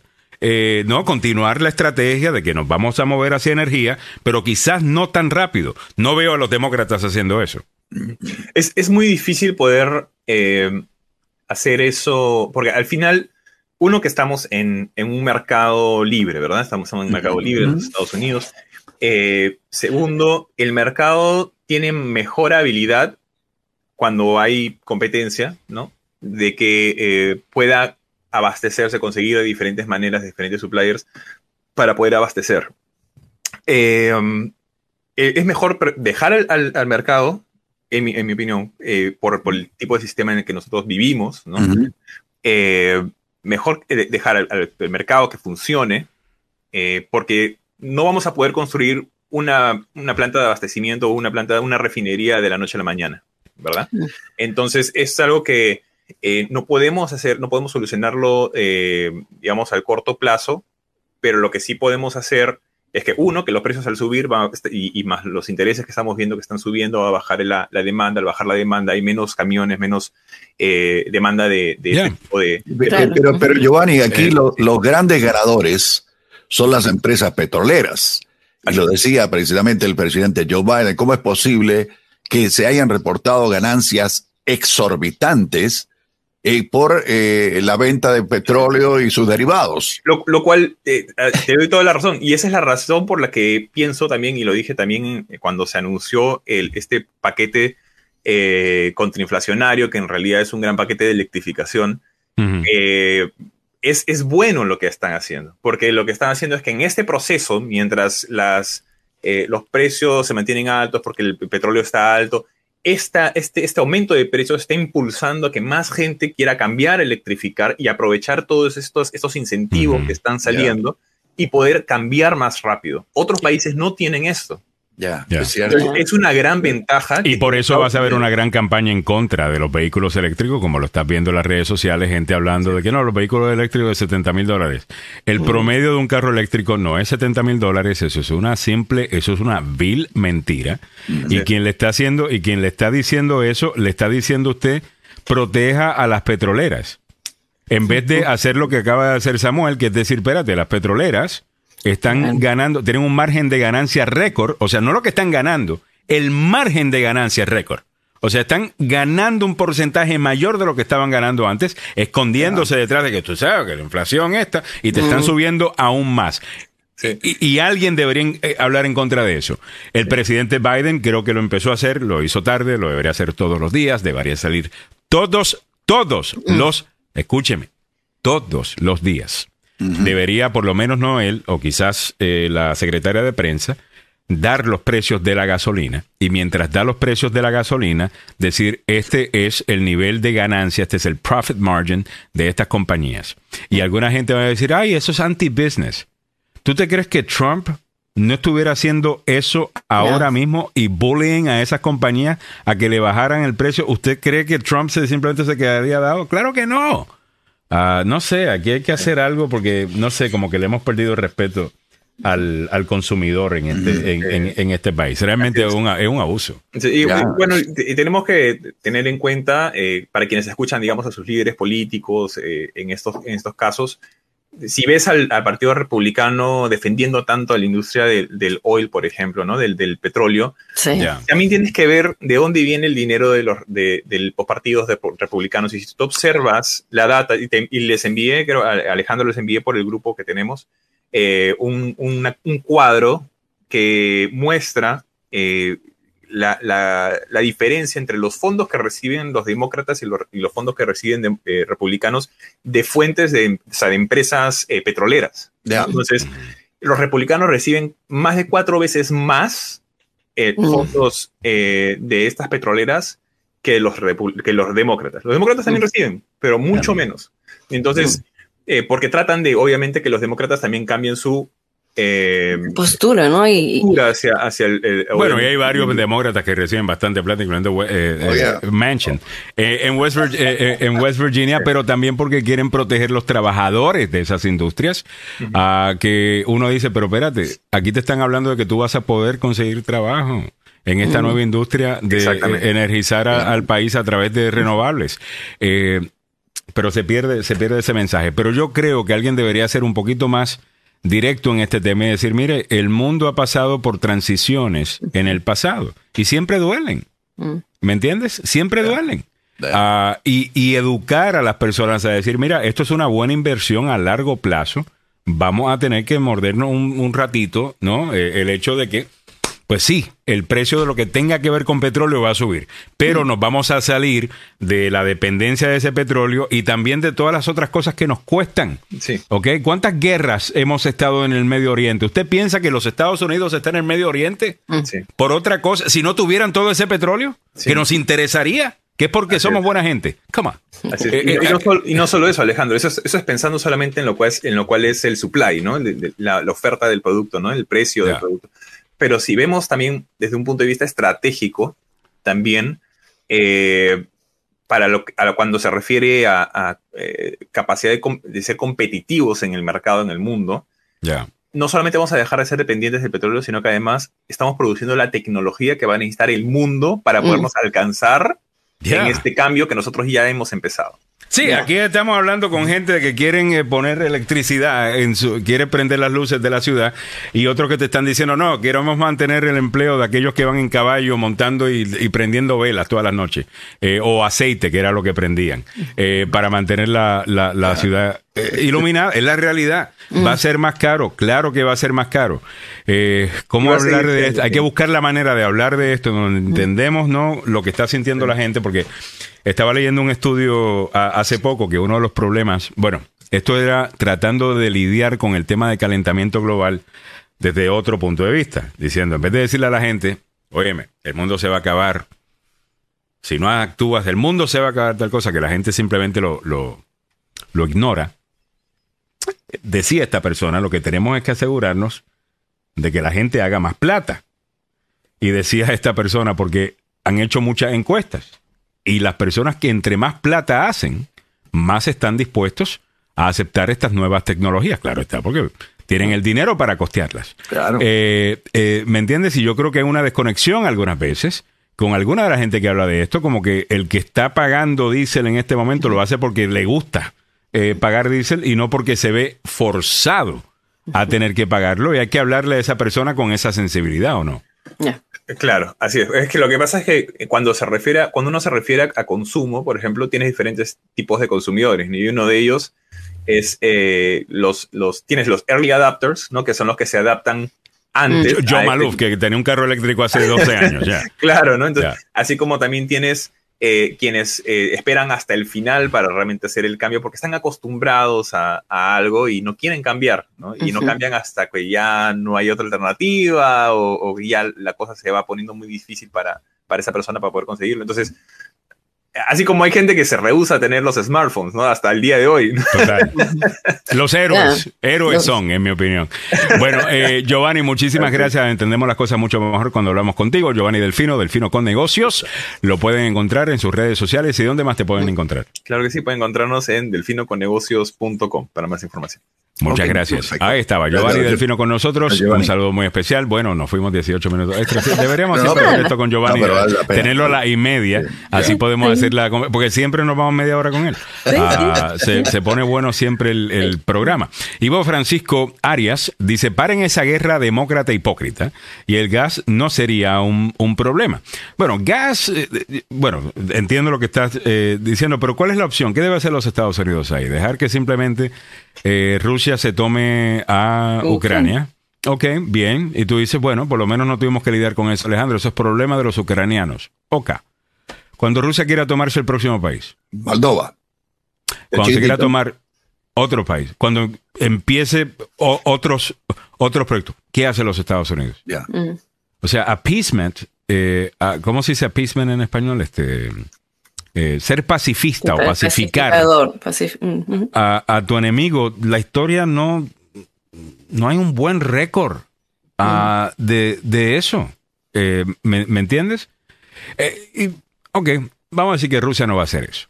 Mm. Ok. ¿Qué dice China entonces? Ahora China se va a meter en Taiwán, Y, y ya, sí. ¿verdad?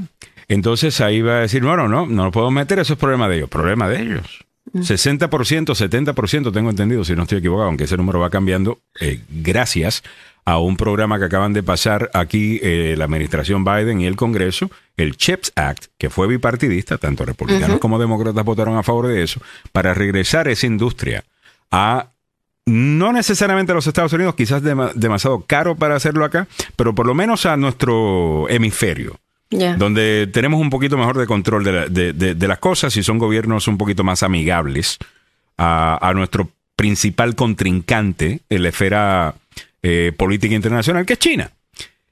60% de los semiconductores se producen ahí, tengo entendido. O por lo menos un número así altísimo.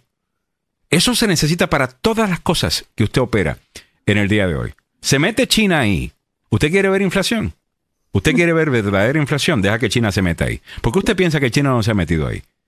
Porque saben que su propia economía sufriría por eso. Entonces el problema aquí, o sea, yo entiendo lo que me estás diciendo, pero ¿qué, hace, qué hacen el resto de los líderes en el barrio cuando ven que alguien te metió un bofetón y tú bajaste la cabeza y seguiste caminando? Mm. ¿Qué hacen el resto de, lo- de- de- de los títeres? Te van a meter su propio bofetón. Eh, ¿sabes? El mundo no es un barrio bonito. Eh, y, y esa parte hay que entenderla. Y yo creo que por esa razón, eh, yo creo que eh, incluso republicanos están de acuerdo con Biden con lo que está haciendo, aunque no lo dicen. Eh, pero yo no me puedo imaginar a un republicano que votó por Ronald Reagan, que votó por George H. Walker Bush, que votó por George W. Bush, que votó por Mitt Romney o cualquiera de por John McCain en el 2008, que no tenga esa posición de que a tu contrincante tú lo tienes que tener medidito porque tampoco puedes dejar que te venga a bofetear cada vez que le da la gana. O sea, tú no puedes hacer, tú no puedes. Estados Unidos es el país más poderoso del mundo, todavía lo sigue siendo. Hay ciertas cosas que tú no puedes, que no nos pueden hacer. No, no, es, es cosa de tú ser el líder, no te puedes dejar. Hay gente que se puede dejar, el líder no se puede dejar. Eh, so, no, no sé. Ah, un tema muy interesante y te agradezco. Ivo, porque siempre lo, lo- lo traes y podemos tener la conversación. Son las 8.22 minutos de la mañana. Don Samuel nos va a poner al día con la información que debe saber, lo nacional, lo local y lo internacional.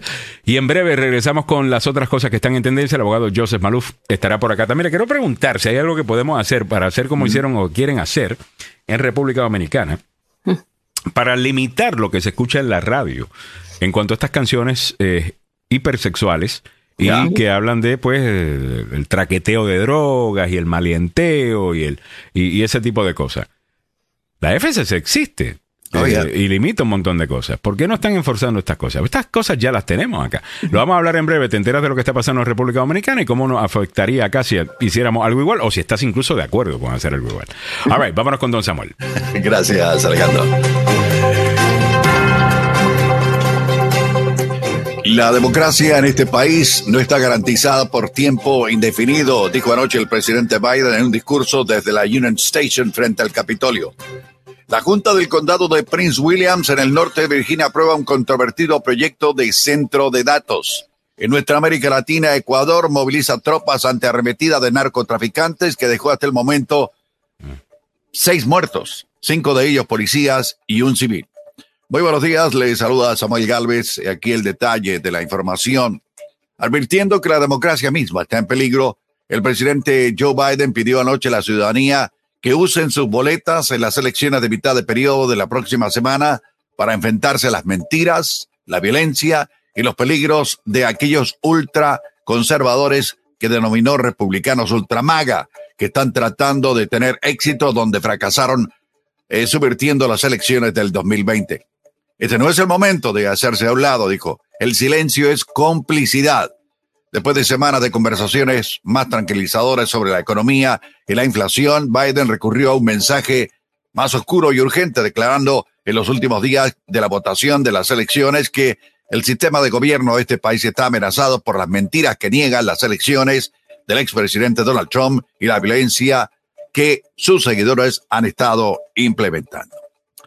En el ámbito regional metropolitano, la Junta del Condado de Prince Williams en el norte de Virginia aprobó ayer las pautas para un plan para convertir 2.100 acres de tierra rural en un complejo de centro de datos, lo que provocó un cambio de uso del suelo más grande en este condado en varias décadas, en un área que ha experimentado un rápido crecimiento en desarrollo residencial y en centros tecnológicos.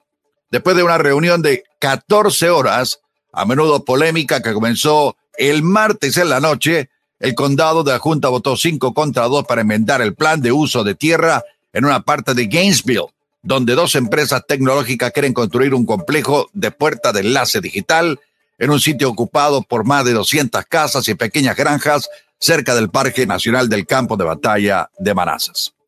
En el ámbito de nuestra América Latina, cinco policías murieron y en las últimas horas falleció un hombre herido por una bala en la cabeza, con lo que subió a seis el número de víctimas por los atentados con explosivos y balas dirigidos contra instalaciones policiales, gasolineras y un centro de salud. Se percibe un poco de temor en la calle y todo está vacío como si fuera sábado por la tarde. Estamos hablando del centro de Guayaquil, en Ecuador, sin mucho movimiento de vehículos. Un residente de 36 años reconoció que sintió temor en salir de su hogar al ver que circulaban motocicletas a las que asocian con bandas criminales y sicarios.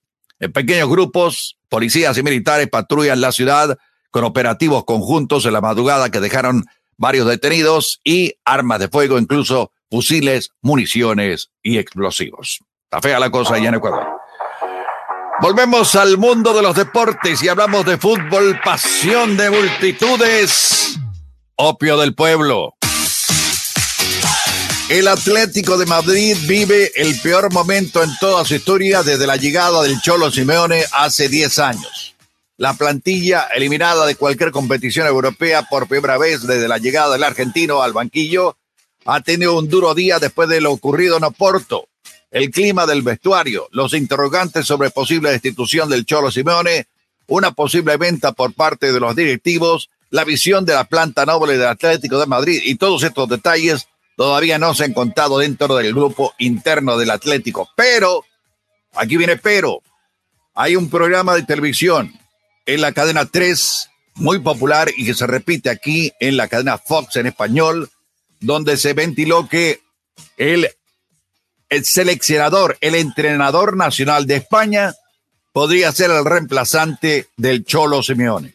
Sí, estamos hablando de Luis Enrique. Él podría hacerse cargo de esta papa caliente que se llama Atlético de Madrid, que tiene una gran cantidad de estrellas, pero que no funcionó. En otro lado, el Milan y el Leipzig, los dos últimos clasificados a los octavos de final de la Champions. Sí, la Champions League ya conoce la lista de los clasificados para los octavos de final y es el equipo alemán y el equipo italiano que consiguieron los últimos boletos para el juego. Cuatro equipos de la Premier y otros tantos de la Bundesliga acaparan los octavos de final de la Champions, cuyas plazas quedaron definidas tras completarse la fase de grupo. La mitad de los aspirantes se reúnen en la liga inglesa, Manchester City, el Tottenham, el Chelsea y el Liverpool. Por la parte alemana está el Bayern Múnich, el Borussia Dortmund, Leipzig y el Eintracht Frankfurt. Italia aporta tres equipos, el Napoli, el Inter y el Milán. Portugal dos, el Benfica y el Oporto. Y uno de España, el Real Madrid. Francia trae al Paris Saint-Germain y el Bélgica trae al Brujas. Así que esto va a estar muy, pero muy peleado en esta competencia de la Champions. Lo que siempre está peleado, ¿sabe qué es? Es la circulación vehicular aquí en la capital de la nación, créamelo. Continúan los problemas en, la, en el Belway capitalino. Hay un accidente reportado en la parte interna antes de la Braddock Road hay actividad policial en la avenida Constitution rumbo este a la altura de la calle 15 en el noroeste de Washington. Y la 95 rumbo norte después del sector donde de descanso en la carretera todavía hay remanentes de un accidente reportado esta mañana. ¿Cómo está el tiempo para la zona metropolitana? La temperatura actual en esta ciudad capital, 54 grados Fahrenheit. En el resto del planeta son para que tengan una idea, eh, son apenas 11 grados centígrados. Sin embargo, ¿sabe qué? El tiempo está muy, muy bueno si lo relacionamos con otros años. La mañana nublada con alguna llovizna eh, esporádica en la parte sur, la tarde se irá despejando poco a poco las máximas en los 68 grados Fahrenheit. Así están las noticias, los deportes, el tráfico y el tiempo aquí en Agenda Radio DC. Muchas gracias, don Samuel Galvez, y buenos días. Bienvenidos a la segunda media hora del show, eh, o la última media hora del show. Ahí está Mili Meléndez, eh, Milagros Meléndez, Alejandro Negrón y don Samuel Galvez. Bueno, en lo que llegue el abogado Joseph Maluf, déjame ponerte el día con otras cositas rapidito, incluyendo el tema de salud, Mili. Eh, vámonos con eso, presentado por el doctor Fabián Sandoval, que si estás buscando un excelente doctor, él es el doctor que estás buscando, el doctor Fabián Sandoval. En Emerson Clinical amamos la salud. Con responsabilidad y compromiso lo demostramos, dando de nosotros nuestro mejor esfuerzo como profesionales, pero más aún como humanos.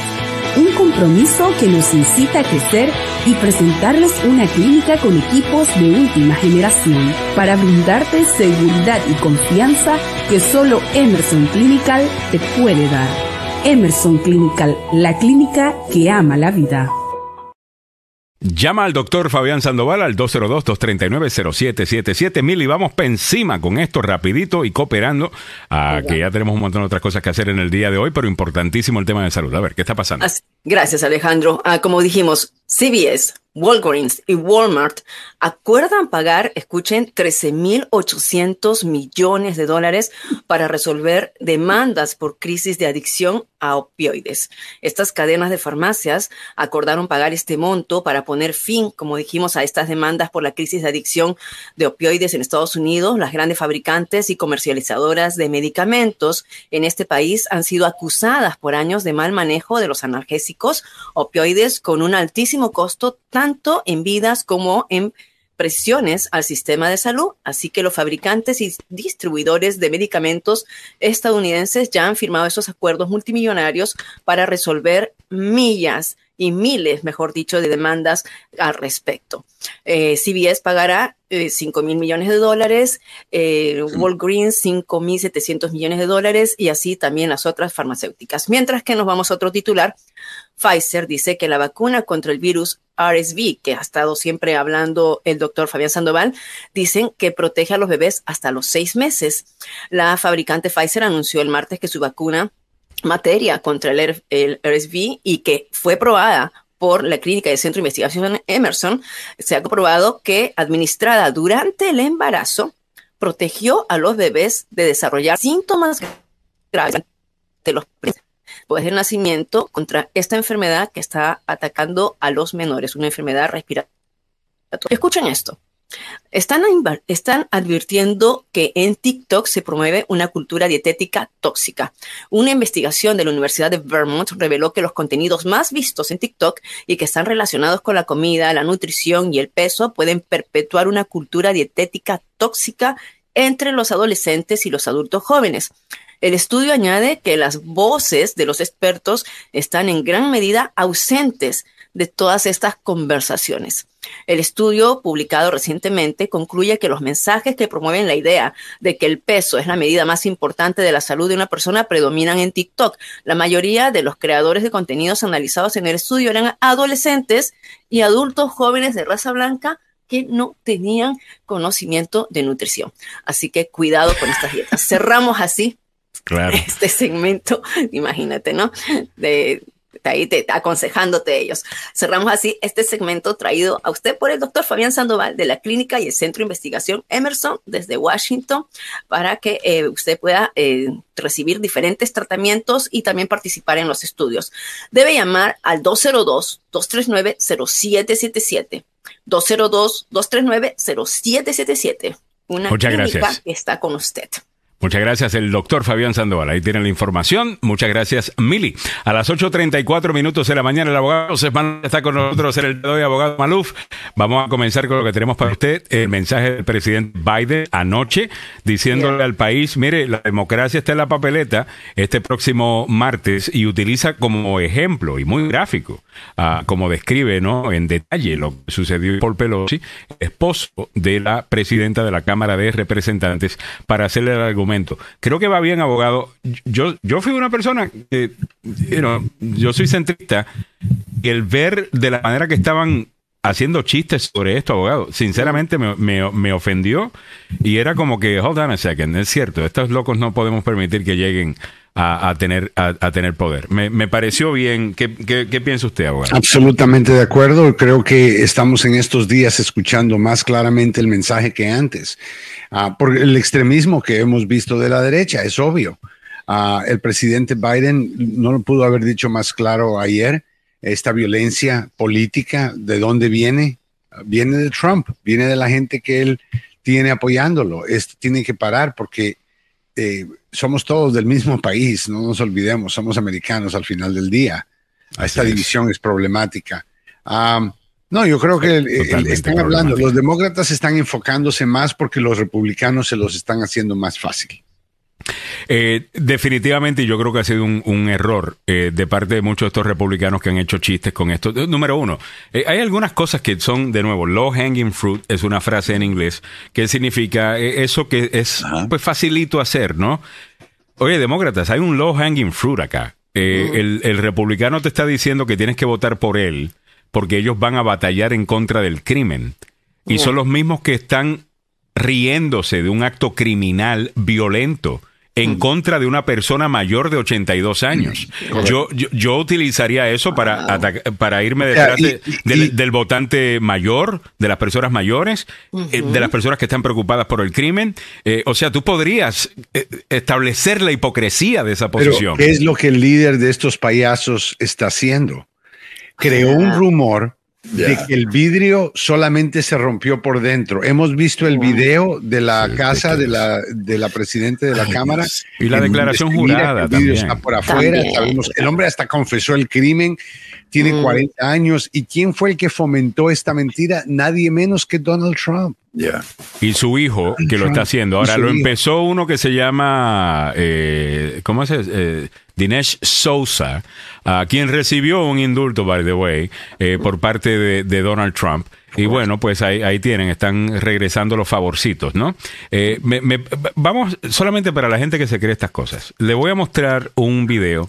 Esto no es de lo que sucedió, pero son videos que muchos usuarios de Twitter subieron de gente rompiendo vidrios. Para que usted vea que incluso si usted rompe el vidrio desde afuera, va a caer vidrio afuera, como va a caer adentro. Eh, eh, vamos a ver, aquí tenemos un hombre rompiendo vidrios. ¿Ven? Vidrio cayó en la parte de afuera, como asumo cayó también en la parte de adentro. Estás eh, empujando el vidrio para adentro. Cuando tú aplicas fuerza al vidrio, estás empujando el vidrio. ¿Para dónde? Para que entre adentro del edificio. Ahora, el video que yo vi de la mansión o la casa de la presidenta de la Cámara, se mira el vidrio por afuera, tremenda cantidad por afuera, que Trump dijo que no había vidrio por afuera, que solo había vidrio por adentro. O sea, contrario a lo que estamos viendo con nuestros propios ojos. Aquí ves a Trump una vez más. Otra vez. Una vez más, cambiando los hechos, mintiendo, creando rumores de que se conocían para que la gente pueda reírse. No, oh, mira, dos amantes, un hombre de 82 años heterosexual con un hombre de 40 años extremista de la derecha, súper homosexual, es obvio. Ah, o sea, mira lo tonto que es esto. El hombre. tan eh, extremista que como amante se va a buscar, porque yo estoy seguro que hay muchos eh, eh, gente en el closet eh, que dicen odiar a los gays y ellos mismos son gays, eh, eh, algunas veces eso no me sorprendería. Pero, que, pero, pero que escojan como amante al esposo de la presidenta de la Cámara de Representantes. Que tiene 81 años. Es, ridículo, ¿no? O sea, no fue, oh, oh, ¿sabes de dónde salió eso? Fue de Scalisi, porque fue, él estaba en un throuple, eran tres hombres juntos que habían estado teniendo sexo todos los días y el día que Scalisi no pudo ir, se enojó el amante sacó una pistola y él fue el que le disparó, ¿no te recuerdas? Es que te imaginas Ah, que eso hubiese sido lo que la reacción de la izquierda del país o de los demócratas del país cuando el republicano Scalise eh, fue baleado eh, jugando béisbol. O sea, Nadie se rió del Partido Demócrata ni del Partido No, Republicano. no. Bueno, algunos comentarios, inventó algunos comentarios, bueno, que bien que le pase, algunos comentarios bien que le pase porque él está en contra de la, de la, ¿cómo es? De, No, la pero es que reducción de armas y cosas, pero eso es gente, Gente eh, en el margen, ya, Sí, es gente en el margen. Insignificante. Eh. Ahora, abogado, eh, una cosa es lo que está haciendo tu contrincante. Yo entiendo todo lo que usted me está diciendo y estoy de acuerdo Ajá. con todo lo que usted me está diciendo. Pero uno no controla lo que hace el contrincante de uno. Uno puede controlar cómo uno reacciona y lo que uno hace. Por supuesto. Y yo no veo cómo es que los demócratas no han utilizado el hecho de que un hombre mayor de 82 años eh, fue atacado y que se están riendo de eso para irse en contra del mensaje de que los republicanos son los mejores para combatir el crimen cuando ellos ven a un hombre que ha sido eh, eh, ¿cómo es? Atacado con un martillo en su casa, un hombre mayor de 82 años y se ríen de eso. Tú no puedes estar a favor, tú no puedes realmente tomar el crimen en serio si No, tú yo te espero- ríes de una cosa como esta. Yo espero que Esos argumentos hay que hacerlos ahora. Absolutamente. Yo creo que la fotografía de este muchacho y todo este tema va a estar en los comerciales que vamos a ver en los siguientes días. I really so. Ya. eh, Es una situación obvia, es un abuso.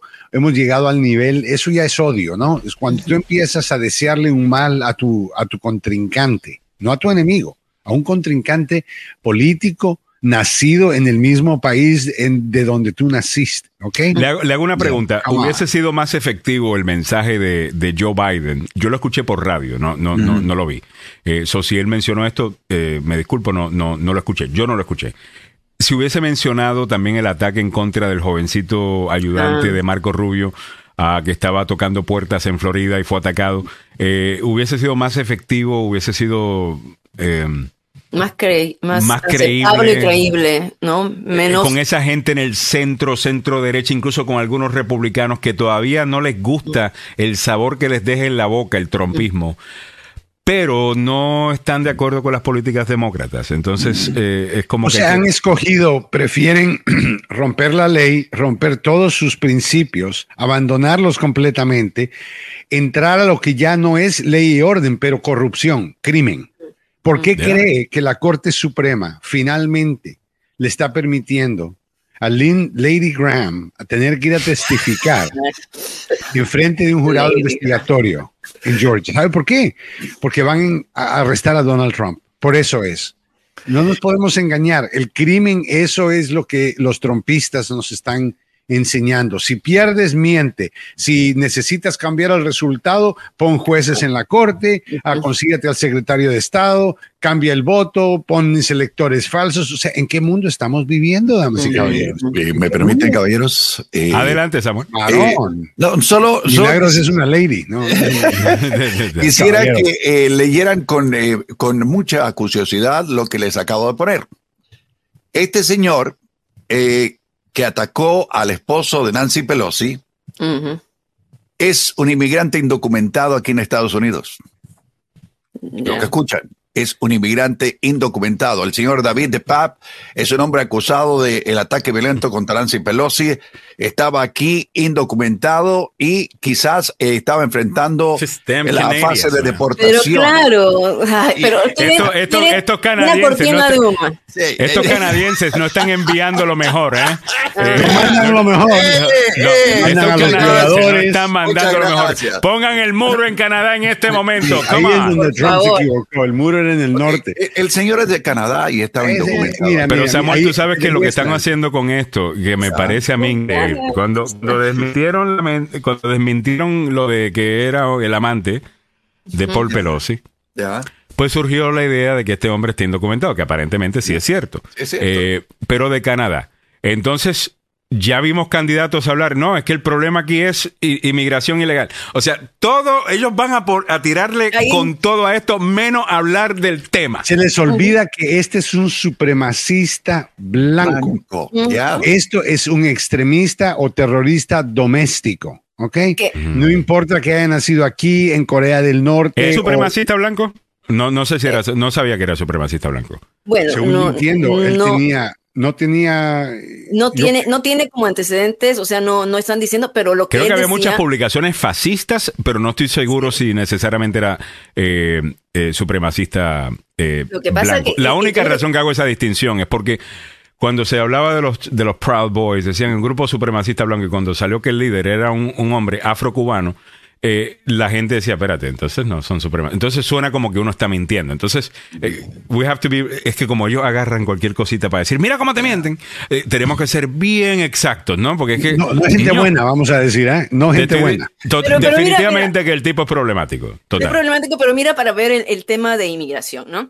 O sea, los canadienses no necesitan visa para entrar aquí. Los canadienses entran y se quedan seis meses. Pero es este que no hombre, tiene nada que ver con nada. El asalto pero- fue entre un loco que quería meterle una paliza a Nancy Pelosi, quería increíble. matarla, quería hacer un montón de cosas, ¿no? Y eso es eh, alguien que eh, eh, tiene problemas mentales. Esto no es Mucho. normal. Sí, pero como digo, o sea, el argumento de los republicanos, o lo que van a, o lo que van a hacer, ¿no? El argumento es que por alguna razón este hombre después entró por la frontera de California, México. O sea, Es culpa de Biden, es culpa de Biden. Que hombre- Pero- yo le echo Este la culpa Biden a Trump por construir el muro muy en el sur. No, no, Totalmente. yo le echo la culpa a Bannon porque Bannon se llevó el dinero, Steve Bannon se llevó el sí. dinero de- del muro, Totalmente. se lo gastó y entonces el muro ya no Sí, hay. Ahora, yo lo que quiero, les voy a mostrar, les voy a mostrar un ejemplo. Les voy a mostrar un ejemplo de cómo esto funciona y les funciona. Vamos a ver ahora una entrevista que le hacen a una doña y ella te dice de dónde saca esta información y yo quiero que ustedes la escuchen para que tú veas la lógica que ella va a emplear acá para justificar el disparate que va a decir. ¿Ok? Eh, vamos a ver, esta entrevista se hizo hace poco, tiene que ver con el tema de Halloween y cómo los que venden droga iban a esconder la droga en, um, you know, cuando los niños No, fueran a tocar. Iban a regalar la droga. Iban a regalar la droga con el, con el candy, con el dulce. Por eso para- se vistió este año Samuel y ahora ya me doy cuenta. Eh, eh, Vamos, vamos a escucharla. It's Halloween. Do not take it. It's fentanyl. It'll kill you. No tomes el fentanilo, te va a matar. Um, drug dealers, a lot of times, they want to sell their drugs. Eh, los que venden droga muchas veces quieren vender su droga. Well, not if they're coming over here to destroy our, com- our country. No si vienen para acá a destruir nuestro país. Then, so the drug dealers have uh, houses that they the kids will come and knock on the door on, and then they'll give th- give that to them. Son los que venden droga van a, a crear unas casas, ahí van a, a dar estas drogas a los niños que vienen y tocan puertas. I'm thinking that's how it's going to happen. Yeah. Siento que así es que va a suceder, ya. Drug dealers would be giving away. Um, Not drug dealers, the illegals that are here. No los vendedores. eh, Ella ya entendió que le está, lo que suena, lo que está diciendo es un disparate. Dice, espérate, usted está diciendo que los que venden droga, que hacen dinero vendiendo droga, van a estar regalando la droga para, eh, para Van a, hacerla- a- a hacerlo desde sus casas privadas, donde los niños llegan a, a pedir. eh, Claro, para que se mueran y la policía todos los llegue vecinos allí. te conocen. Se Right. parece a la que entrevistamos, Entonces, Alejandro. aguanten, aguanten. Ahora viene ella dice, sí, los ilegales sí, no Ah, los que supuesto. venden droga, son los ilegales, dice ella. They just crossed because Biden has our, our border wide open. okay, so Ella dice, son los que acaban de cruzar porque Biden tiene la frontera abierta. Abierta. Pero escuchen esto que viene a continuación, esta joya. that have have houses that then the kids are coming to knock on the illegals' houses doors that and they're drug dealers that are giving the uh, the children their drugs. Look at Fox News. All you got to do is watch an episode of Fox News. And Fox News will tell you that the, the Coming across our borders, it's going into our playground. they're to be giving it away during Halloween. Yes. Ok. Oh, no. Ese es el verdadero idiotas. Halloween. Ese Oh, es el my verdadero. Halloween. Ese es el Oh, verdadero wow. Halloween. Todas las noches en Fox News es Halloween. Le meten miedo a esta pobre doña que yo lo único que siento por ella es pena. Pobrecita. Sinceramente, abogado. Ella te está diciendo que se lo Ella, ella Si puede tener la capacidad de ser una persona muy buena si los hechos y la verdad fuera algo que ella tuviera a su alcance, pero cuando tú te, eh, eso es la indoctrinación que estamos Sí, tenemos que entender. no, Esto claro. no es un movimiento político como el que teníamos antes, ya sea con Nixon o ya sea con Bush, Yeah. eh, con Ronald Reagan. No, esto es diferente. Esto es un culto donde la gente está dispuesta a que le mientan y están dispuestos a apoyar la mentira, aunque cuando tú empieces a hacerles preguntas, es obvio que están equivocados, pero no quieren verlo así. No. Ah, Y- y, y eso es triste. Es un, es un cultismo. Es- eh, y abogado, y, y- y no se queda aquí en Estados Unidos. Lo, lo peor es que este es un culto a nivel internacional. Sí y lo hay es. ciertos países con, la- con las teorías de conspiración, Argentina, Perú, hay ciertos países, España, por ejemplo, que nosotros teníamos aquí los troles, eh, de alguna manera que están incentivando más estas teorías y tienes gente de otros países que se preocupan más por la política de Estados Unidos y por el trumpismo, ¿no? Y, y- que y están que fuera del país ya. están, viven Mira, fuera del o sea, país. Bueno, que- un movimiento grande creciendo, pero eso se explica también porque estás viendo en este momento en Latinoamérica, por ejemplo, la mayor parte de los países pues son gobiernos de izquierda. Entonces, para combatir eso, lo están haciendo con populismo de derecha. El populismo de derecha incluye estos temas. Oh, yeah. ¿ok? Ellos hablan mucho de globalismo. Y tienen algunos puntos a, a- a su favor, en mi opinión. Pero que no es globalismo al mismo tiempo. Eh, tú tener un, un movimiento global que, como dice Mili, eh, opinas igual en Argentina, como lo puedes opinar en Perú, como puedes opinar en España, utiliza las mismas tácticas. Eh, eh, eso también es un movimiento global, como la izquierda global. Eh, ¿me, me entiendes? Bueno, Se o están sea, peleando con el mismo, con el, ¿Quién, está- quién utilizando está las mismas ayudándole, armas. quién está ayudándole a Rusia, Corea del Norte? ¿Quién le está a- ayudando? O sea, estos son los enemigos de Estados Unidos, los enemigos Yeah. de la democracia. Yeah. Son países controlados por dictadores y son eh, cleptocracias, donde Ujú. es- es- se trata de robar. ¿ok? Cleptocracia es, en vez de una democracia, usted ve el clepto que es robar, eso es lo que hacen, ¿no? Y tiene, tienes a Vladimir Putin, tiene un sistema organizado de robo, cómo él esconde el dinero, dónde esconde el dinero, qué hace sus oligarcas, gente que brinca de edificios, un montón de cosas que son parte de su sistema.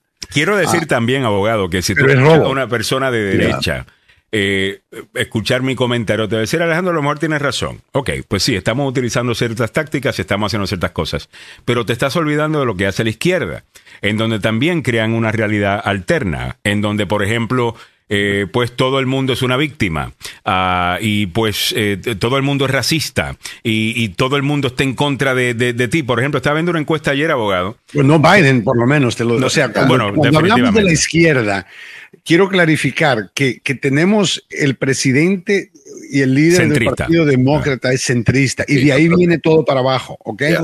O sea, que, que la- el- no, no, no nos podemos enfocar igual que la izquierda, que la derecha, en tres personas del lado izquierdo que son idiotas que están haciendo bulla. Pero de la misma manera que esa doña cita a Fox News y lo dice con, con o sea, ella dice, ¿no? se expresa como que, bueno, so- so- solamente tiene que ver a, a- a Fox News eh, para, para enterarse de todo esto. Estaba viendo una encuesta ayer, abogado, de hispanos.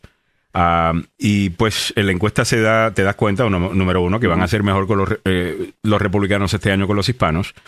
La gente está buscando nuevas fuentes de información y el votante o el latino que ve primordialmente o se informa primordialmente a través de Univisión y Telemundo, cuando le preguntan sobre los temas versus un latino que se informa en medios tradicionales en inglés, ya sea CNN, como puede ser Fox News, como puede ser otra cosa, ven el mundo muy distinto. Sí. El, el, porque el tema primordial de Telemundo y Univisión es inmigración.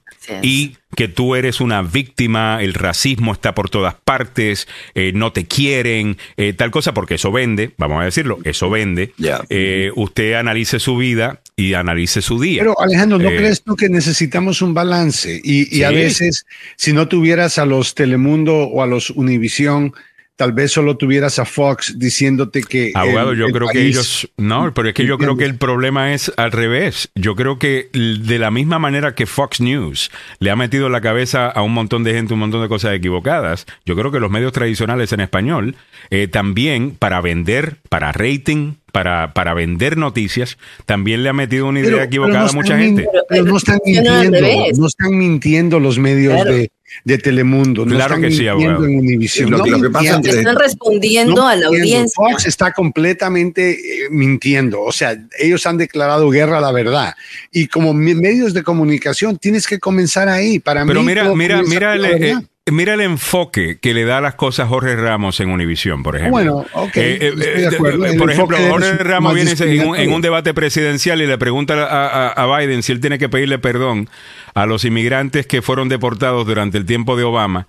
Eh, eh, tal o sea, Esa es y una la gente y la gente se lo sí, pero la gente se lo lleva como que eso es normal. Un presidente estadounidense debe pedirle disculpas Entiendo. a alguien que No es una muy buena pregunta. Goodness gracious. Salió bien él. O sea, Jorge Ramos salió como héroe, yo entiendo. Pero mucha gente se llevó ¿Tú la no idea de crees que los que- latinos que estaban Jorge esperando Ramos- eso. Los latinos no están esperando ¿Pero eso. tú no crees que Jorge Ramos es nuestro Al Sharpton de todos modos? O sea, ¿qué tanta credibilidad le das a él? No Bueno, ha ido, ha ido de- perdiendo, Partido cre- no sé si ha de ido perdiendo credibilidad, quizás ha perdido importancia Sí. con los años, pero por mucho tiempo. Por ejemplo, hay un video acá. Eh, de- de- déjeme, like this, eh, se, lo, se lo- creo que se lo mandé esta mañana a, a Mili. Eh, lo, lo voy a buscar, a, a buscar. Esto sucedió en California.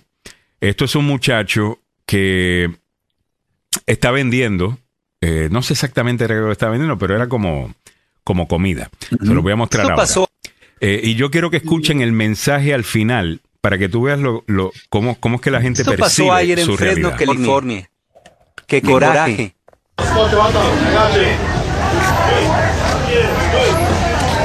Este es el Departamento de Salud El de chico California. solo tiene 16 años y está ayudando a Saspodri a sobrevivir. Y está vendiendo creo que unas salchichas o, o- o unas cosas, ¿no? ¿Quieren ver delincuentes en la calle? Llega el departamento de salud y le coge su comida y se la tira. Él no tiene permiso. Ok, está bien. Lo bueno que Pero a escuchar Dios, el me cae. Es el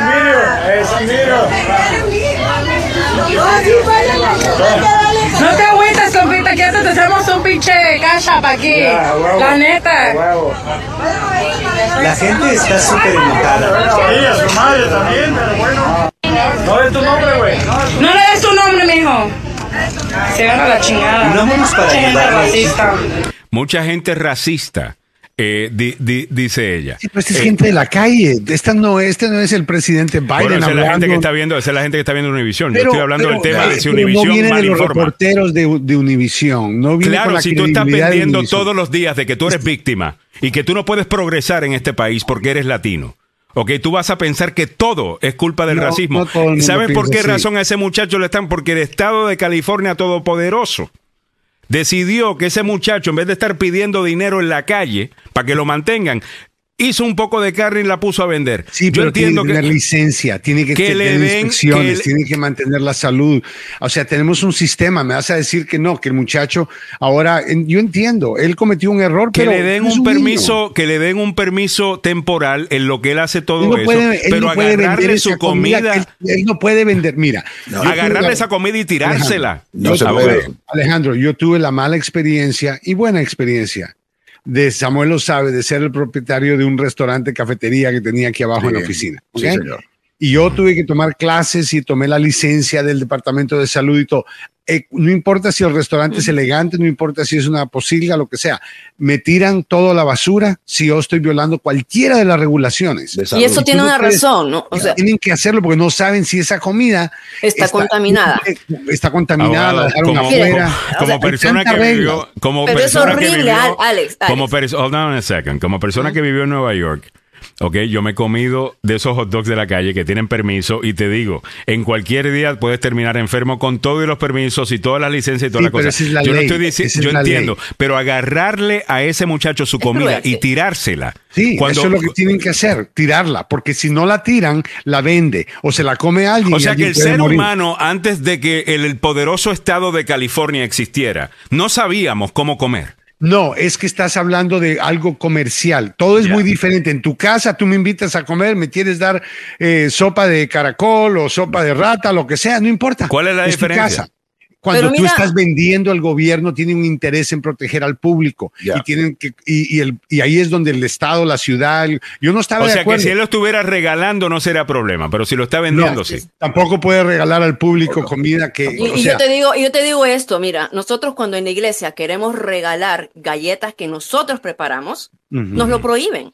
Claro. ¿Por porque qué? Porque si una persona, con- una persona puede venir a demandar a la iglesia o al Sí. condado Si hay un- una, que por se ejemplo, contaminó, o si alguien, si alguien supongamos que tiene una enfermedad una alergia, una alergia, por ejemplo, al maní. y se muere, o, si- o- o le- se, se muere, le pasa algo, entonces va y demanda a la iglesia, a la tienda donde estuvo parado y a la, al- viene el abogado Maluf y demanda a todo el mundo, ¿no? Y entonces. Ah, yo y por demando. eso- No, yo ¿qué es lo entiendo más que ese es el.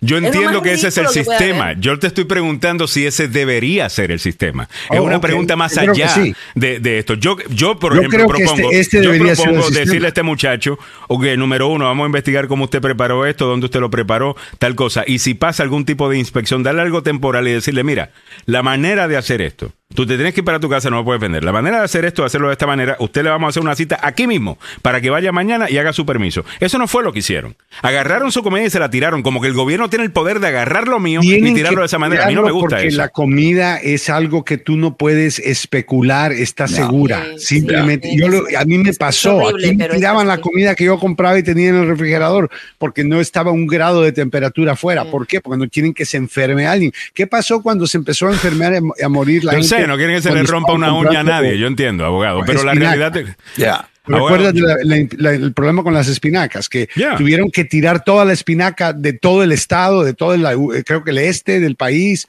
porque había una infección ah, De en- COVID. eh, Yeah. de- exacto. Yeah. Y ahora, Abogado, usted es un muchacho pobre de Ay, 16 años que está ay, tratando no. de ayudar a su familia. estoy de acuerdo. Yo me recuerdo, yo he contado la historia antes, me recuerdo de, de niño, teníamos poco porque el viejo mío había tenido un accidente, se había roto el cuello. La fábrica Holsum de pan tiraba el pan que expiraba ese día, lo tiraba. Pero todavía estaba bueno, porque expiraba ese día, pero no lo podían vender, ¿verdad? No, nosotros íbamos y lo recogíamos, nos lo llevábamos y después íbamos a los estantes de hot dogs y de hamburgers, porque algunas veces daban pan de hamburger, ah, y se los vendíamos a ellos. Y era todo ganancia. Y con eso sobrevivimos un tiempito, no todo el tiempo. Eh, obvio, fue solamente un temporal. Eh, pero yo, pues me, pues yo vi eso en, en- en lo que estaba queriendo hacer este muchacho, honradamente buscando ofrecer un servicio, un ¿Y sabes- producto. sabes no me gustó la vi? manera que lo hizo el Estado. A lo mejor tiene Entiendo. razón, es la ley, pero la manera que lo hizo el Estado, no sé, no, me- no me gusta un Estado que puede venir a quitarte y, y tirarte cosas así. Bueno, o sea, eh, me recuerdo la señora que representé 20 años atrás, que fue en Ocean City a comer a un restaurante y cogió una enfermedad que ahora, eh, para el resto de su vida, ella necesita tomar medicinas y ver al, al- al médico. Que, o sea, es peligroso lo que puede pasar cuando la comida no está bien controlada. Y en otros países, yo me recuerdo la primera vez que mi esposa fue a Guatemala conmigo. Se enfermó el Eh, de eh, la fue en comida. 15 minutos cuando yo me estoy comprando un mango en la calle, pepitoria, que es una pepita, es una Ya, you know, riquísimo. Y delicioso. Y ya mi mujer estaba, se pegó al inodoro el resto del viaje. Ya. Ah, o sea, todos los días. O sea, yo Ya. entiendo. Uno, Ya. O uno sea, lo hacen por esta manera y también, por ejemplo, mira, este tipo de leyes, ¿no? Donde detienen a, a personas en Florida porque no se les puede dar de comer a los indigentes. Detienen a un anciano de 90 años por darle de comer a indigentes. Esto ya es en el pasado. Hace poquito. ¿Dónde fue esto? En Florida. Porque la ley no Goodness permite. O sea, por Yeah. eso, para que veas, Alejandro, y nosotros, es una frustración. Es por eso fue que cerré el, el negocio. O sea, yo vendí la cafetería por esa razón, porque yo no aguantaba ya al inspector, pero entiendo, entiendo de que Es la gente locura. cuando entra a un restaurante en Estados Unidos puede confiarse que lo que va a comprar eh, es- eh, ah, cumple la Pero podemos legalmente, con un permiso, vender la chatarra que te vende McDonald's, Wendy's, Burger Sí. King, con toda esa grasa, con todos esos eh, preservativos que le ponen, que sabrá Dios que le ponen. Te puedes hacer siete refills de una Coca-Cola que tiene 50 gramos de azúcar. Eso es legal. Claro, porque Claro. pasaron todos los permisos. Porque pasaron ¿Sabes lo que yo te Pasaron- recomiendo, Los Alejandro? ¿Sabes lo que yo te voy a recomendar? Te voy a recomendar que escuches Conociendo sus Derechos. No, Porque Martín, por más de 30 años conociendo sus derechos, hay explicaciones de la comunidad para que no es estén frustrados como tú. Totalmente. horrible, es entiendo horrible. que entiendo que el abogado tiene la razón. No estoy diciendo Ya. que yo tenga la razón. Entiendo que la ley hay que seguirla, hay reglas. Pero no sé, esto me pareció eh, abusivo, específicamente como le tiran la comida. A lo mejor. ¿Qué, La- ¿Y la- qué de la la, salud de ese es niño y la salud de la familia de ese niño que le estaba eh, y, y- y no Ay, queriendo no deberían una- haberlo ti- no, no, mira, no deberían haberlo tirado. A nosotros te digo, Alejandro, por lo que pasa con, con, con las regulaciones. Nosotros preparábamos sándwiches para repartirlos en el shelter y cuando teníamos que preparar los, los sándwiches no podíamos prepararlo en cualquier sitio porque tenía que ser una yo- cocina, yo tenía que ser eso. una cocina, tenía que ser una cocina con Tienes permiso. que tener guantes Yo- puestos, tienes Wow. que tener, no puede Entonces, haber contaminación, la carne tiene que estar arriba, el Cuando yo gané la custodia de mis hijos, cuando yo Era- gané la custodia de mis hijos, una de las cosas que empecé a hacer, no lo hicimos por mucho tiempo, lo hicimos como por, por un año, y después no sé por qué paramos de hacerlo, pero era como un proyectito lindo que yo quería eh, hacer en ese momento. Yo compraba una libra de pan bastante grande, hacía sándwiches de jamón y queso, los cortaba, tal cosa, y me llevaba como cinco o seis. Yeah. Y si veíamos a alguien que se estaba pidiendo en la calle, uno de los niños le soltaba eh, un, un, un sándwichito. Me están diciendo a mí que yo me pude haber metido en un problema legal Oh, yeah. eh, por eso. O sea, yo, yo nunca Sí. publiqué eso, yo nunca hice Sí. noticia de eso, porque ese, eso no era, ese no era el punto. Alejandro, era una lección para los niños. Es Pero a mí me parece ridículo, abogado, que, yo eh, que, bueno, Pero hay una necesidad por eso. Es el la abogado no va a explicar no eso. es- El abogado no va a explicar eso y, y tiene la razón. O sea, yo sé Es que yo distinto estoy, si tú sé que te llevas a la persona, es distinto si tú te llevas a la persona a tu casa. Ya. O sea, Oh, si lo claro, ahí sí todo casa vale, en la casa todo está vale. dentro de tu casa, no estás, no estás distribuyendo a nivel público, entonces eh, es, es mejor eso. O sea, es ridículo lo que pasa. Bueno, vámonos con el abogado Joseph Maluf, que presenta conociendo sus derechos y ya lo sabes, el abogado Joseph Maluf eh, está buscando, si usted está buscando un buen abogado, el abogado Joseph Maluf es al que tiene que contratar para su caso de un accidente de auto en el trabajo o negligencia médica. 33 años utilizando el sistema para buscarle una mejor compensación a sus clientes. Es Así de sencillo. Eh, ¿Usted a quién va a demandar? Bueno, él va a demandar a mucha gente, eh, porque no se sabe de dónde va a sacar el, el- el dinero. Algunas veces te das cuenta de que alguien allá que hizo qué sé yo qué cosa. Bueno, él lo busca. De eso se trata. El trabajo del abogado Joseph Maluf y es mucho trabajo, mucho trabajo, mucho documento, mucha prueba, mucha inversión también en su caso, antes de que usted tenga que pagar ni un solo centavo. ¿Ok? Él ya está invirtiendo dinero en su caso con expertos y, y este tipo de cosas. Por esa razón es tan importante que contacte al abogado Joseph Maluf. Aquí va el número. 301-947-8998. 301-947-8998. El abogado Joseph Malou, con licencia para trabajar en Washington, Maryland y Virginia y dos oficinas a su servicio. No se olvide el número telefónico, es el 301-947-8998. El abogado Joseph Malou, la demanda más rápida del oeste.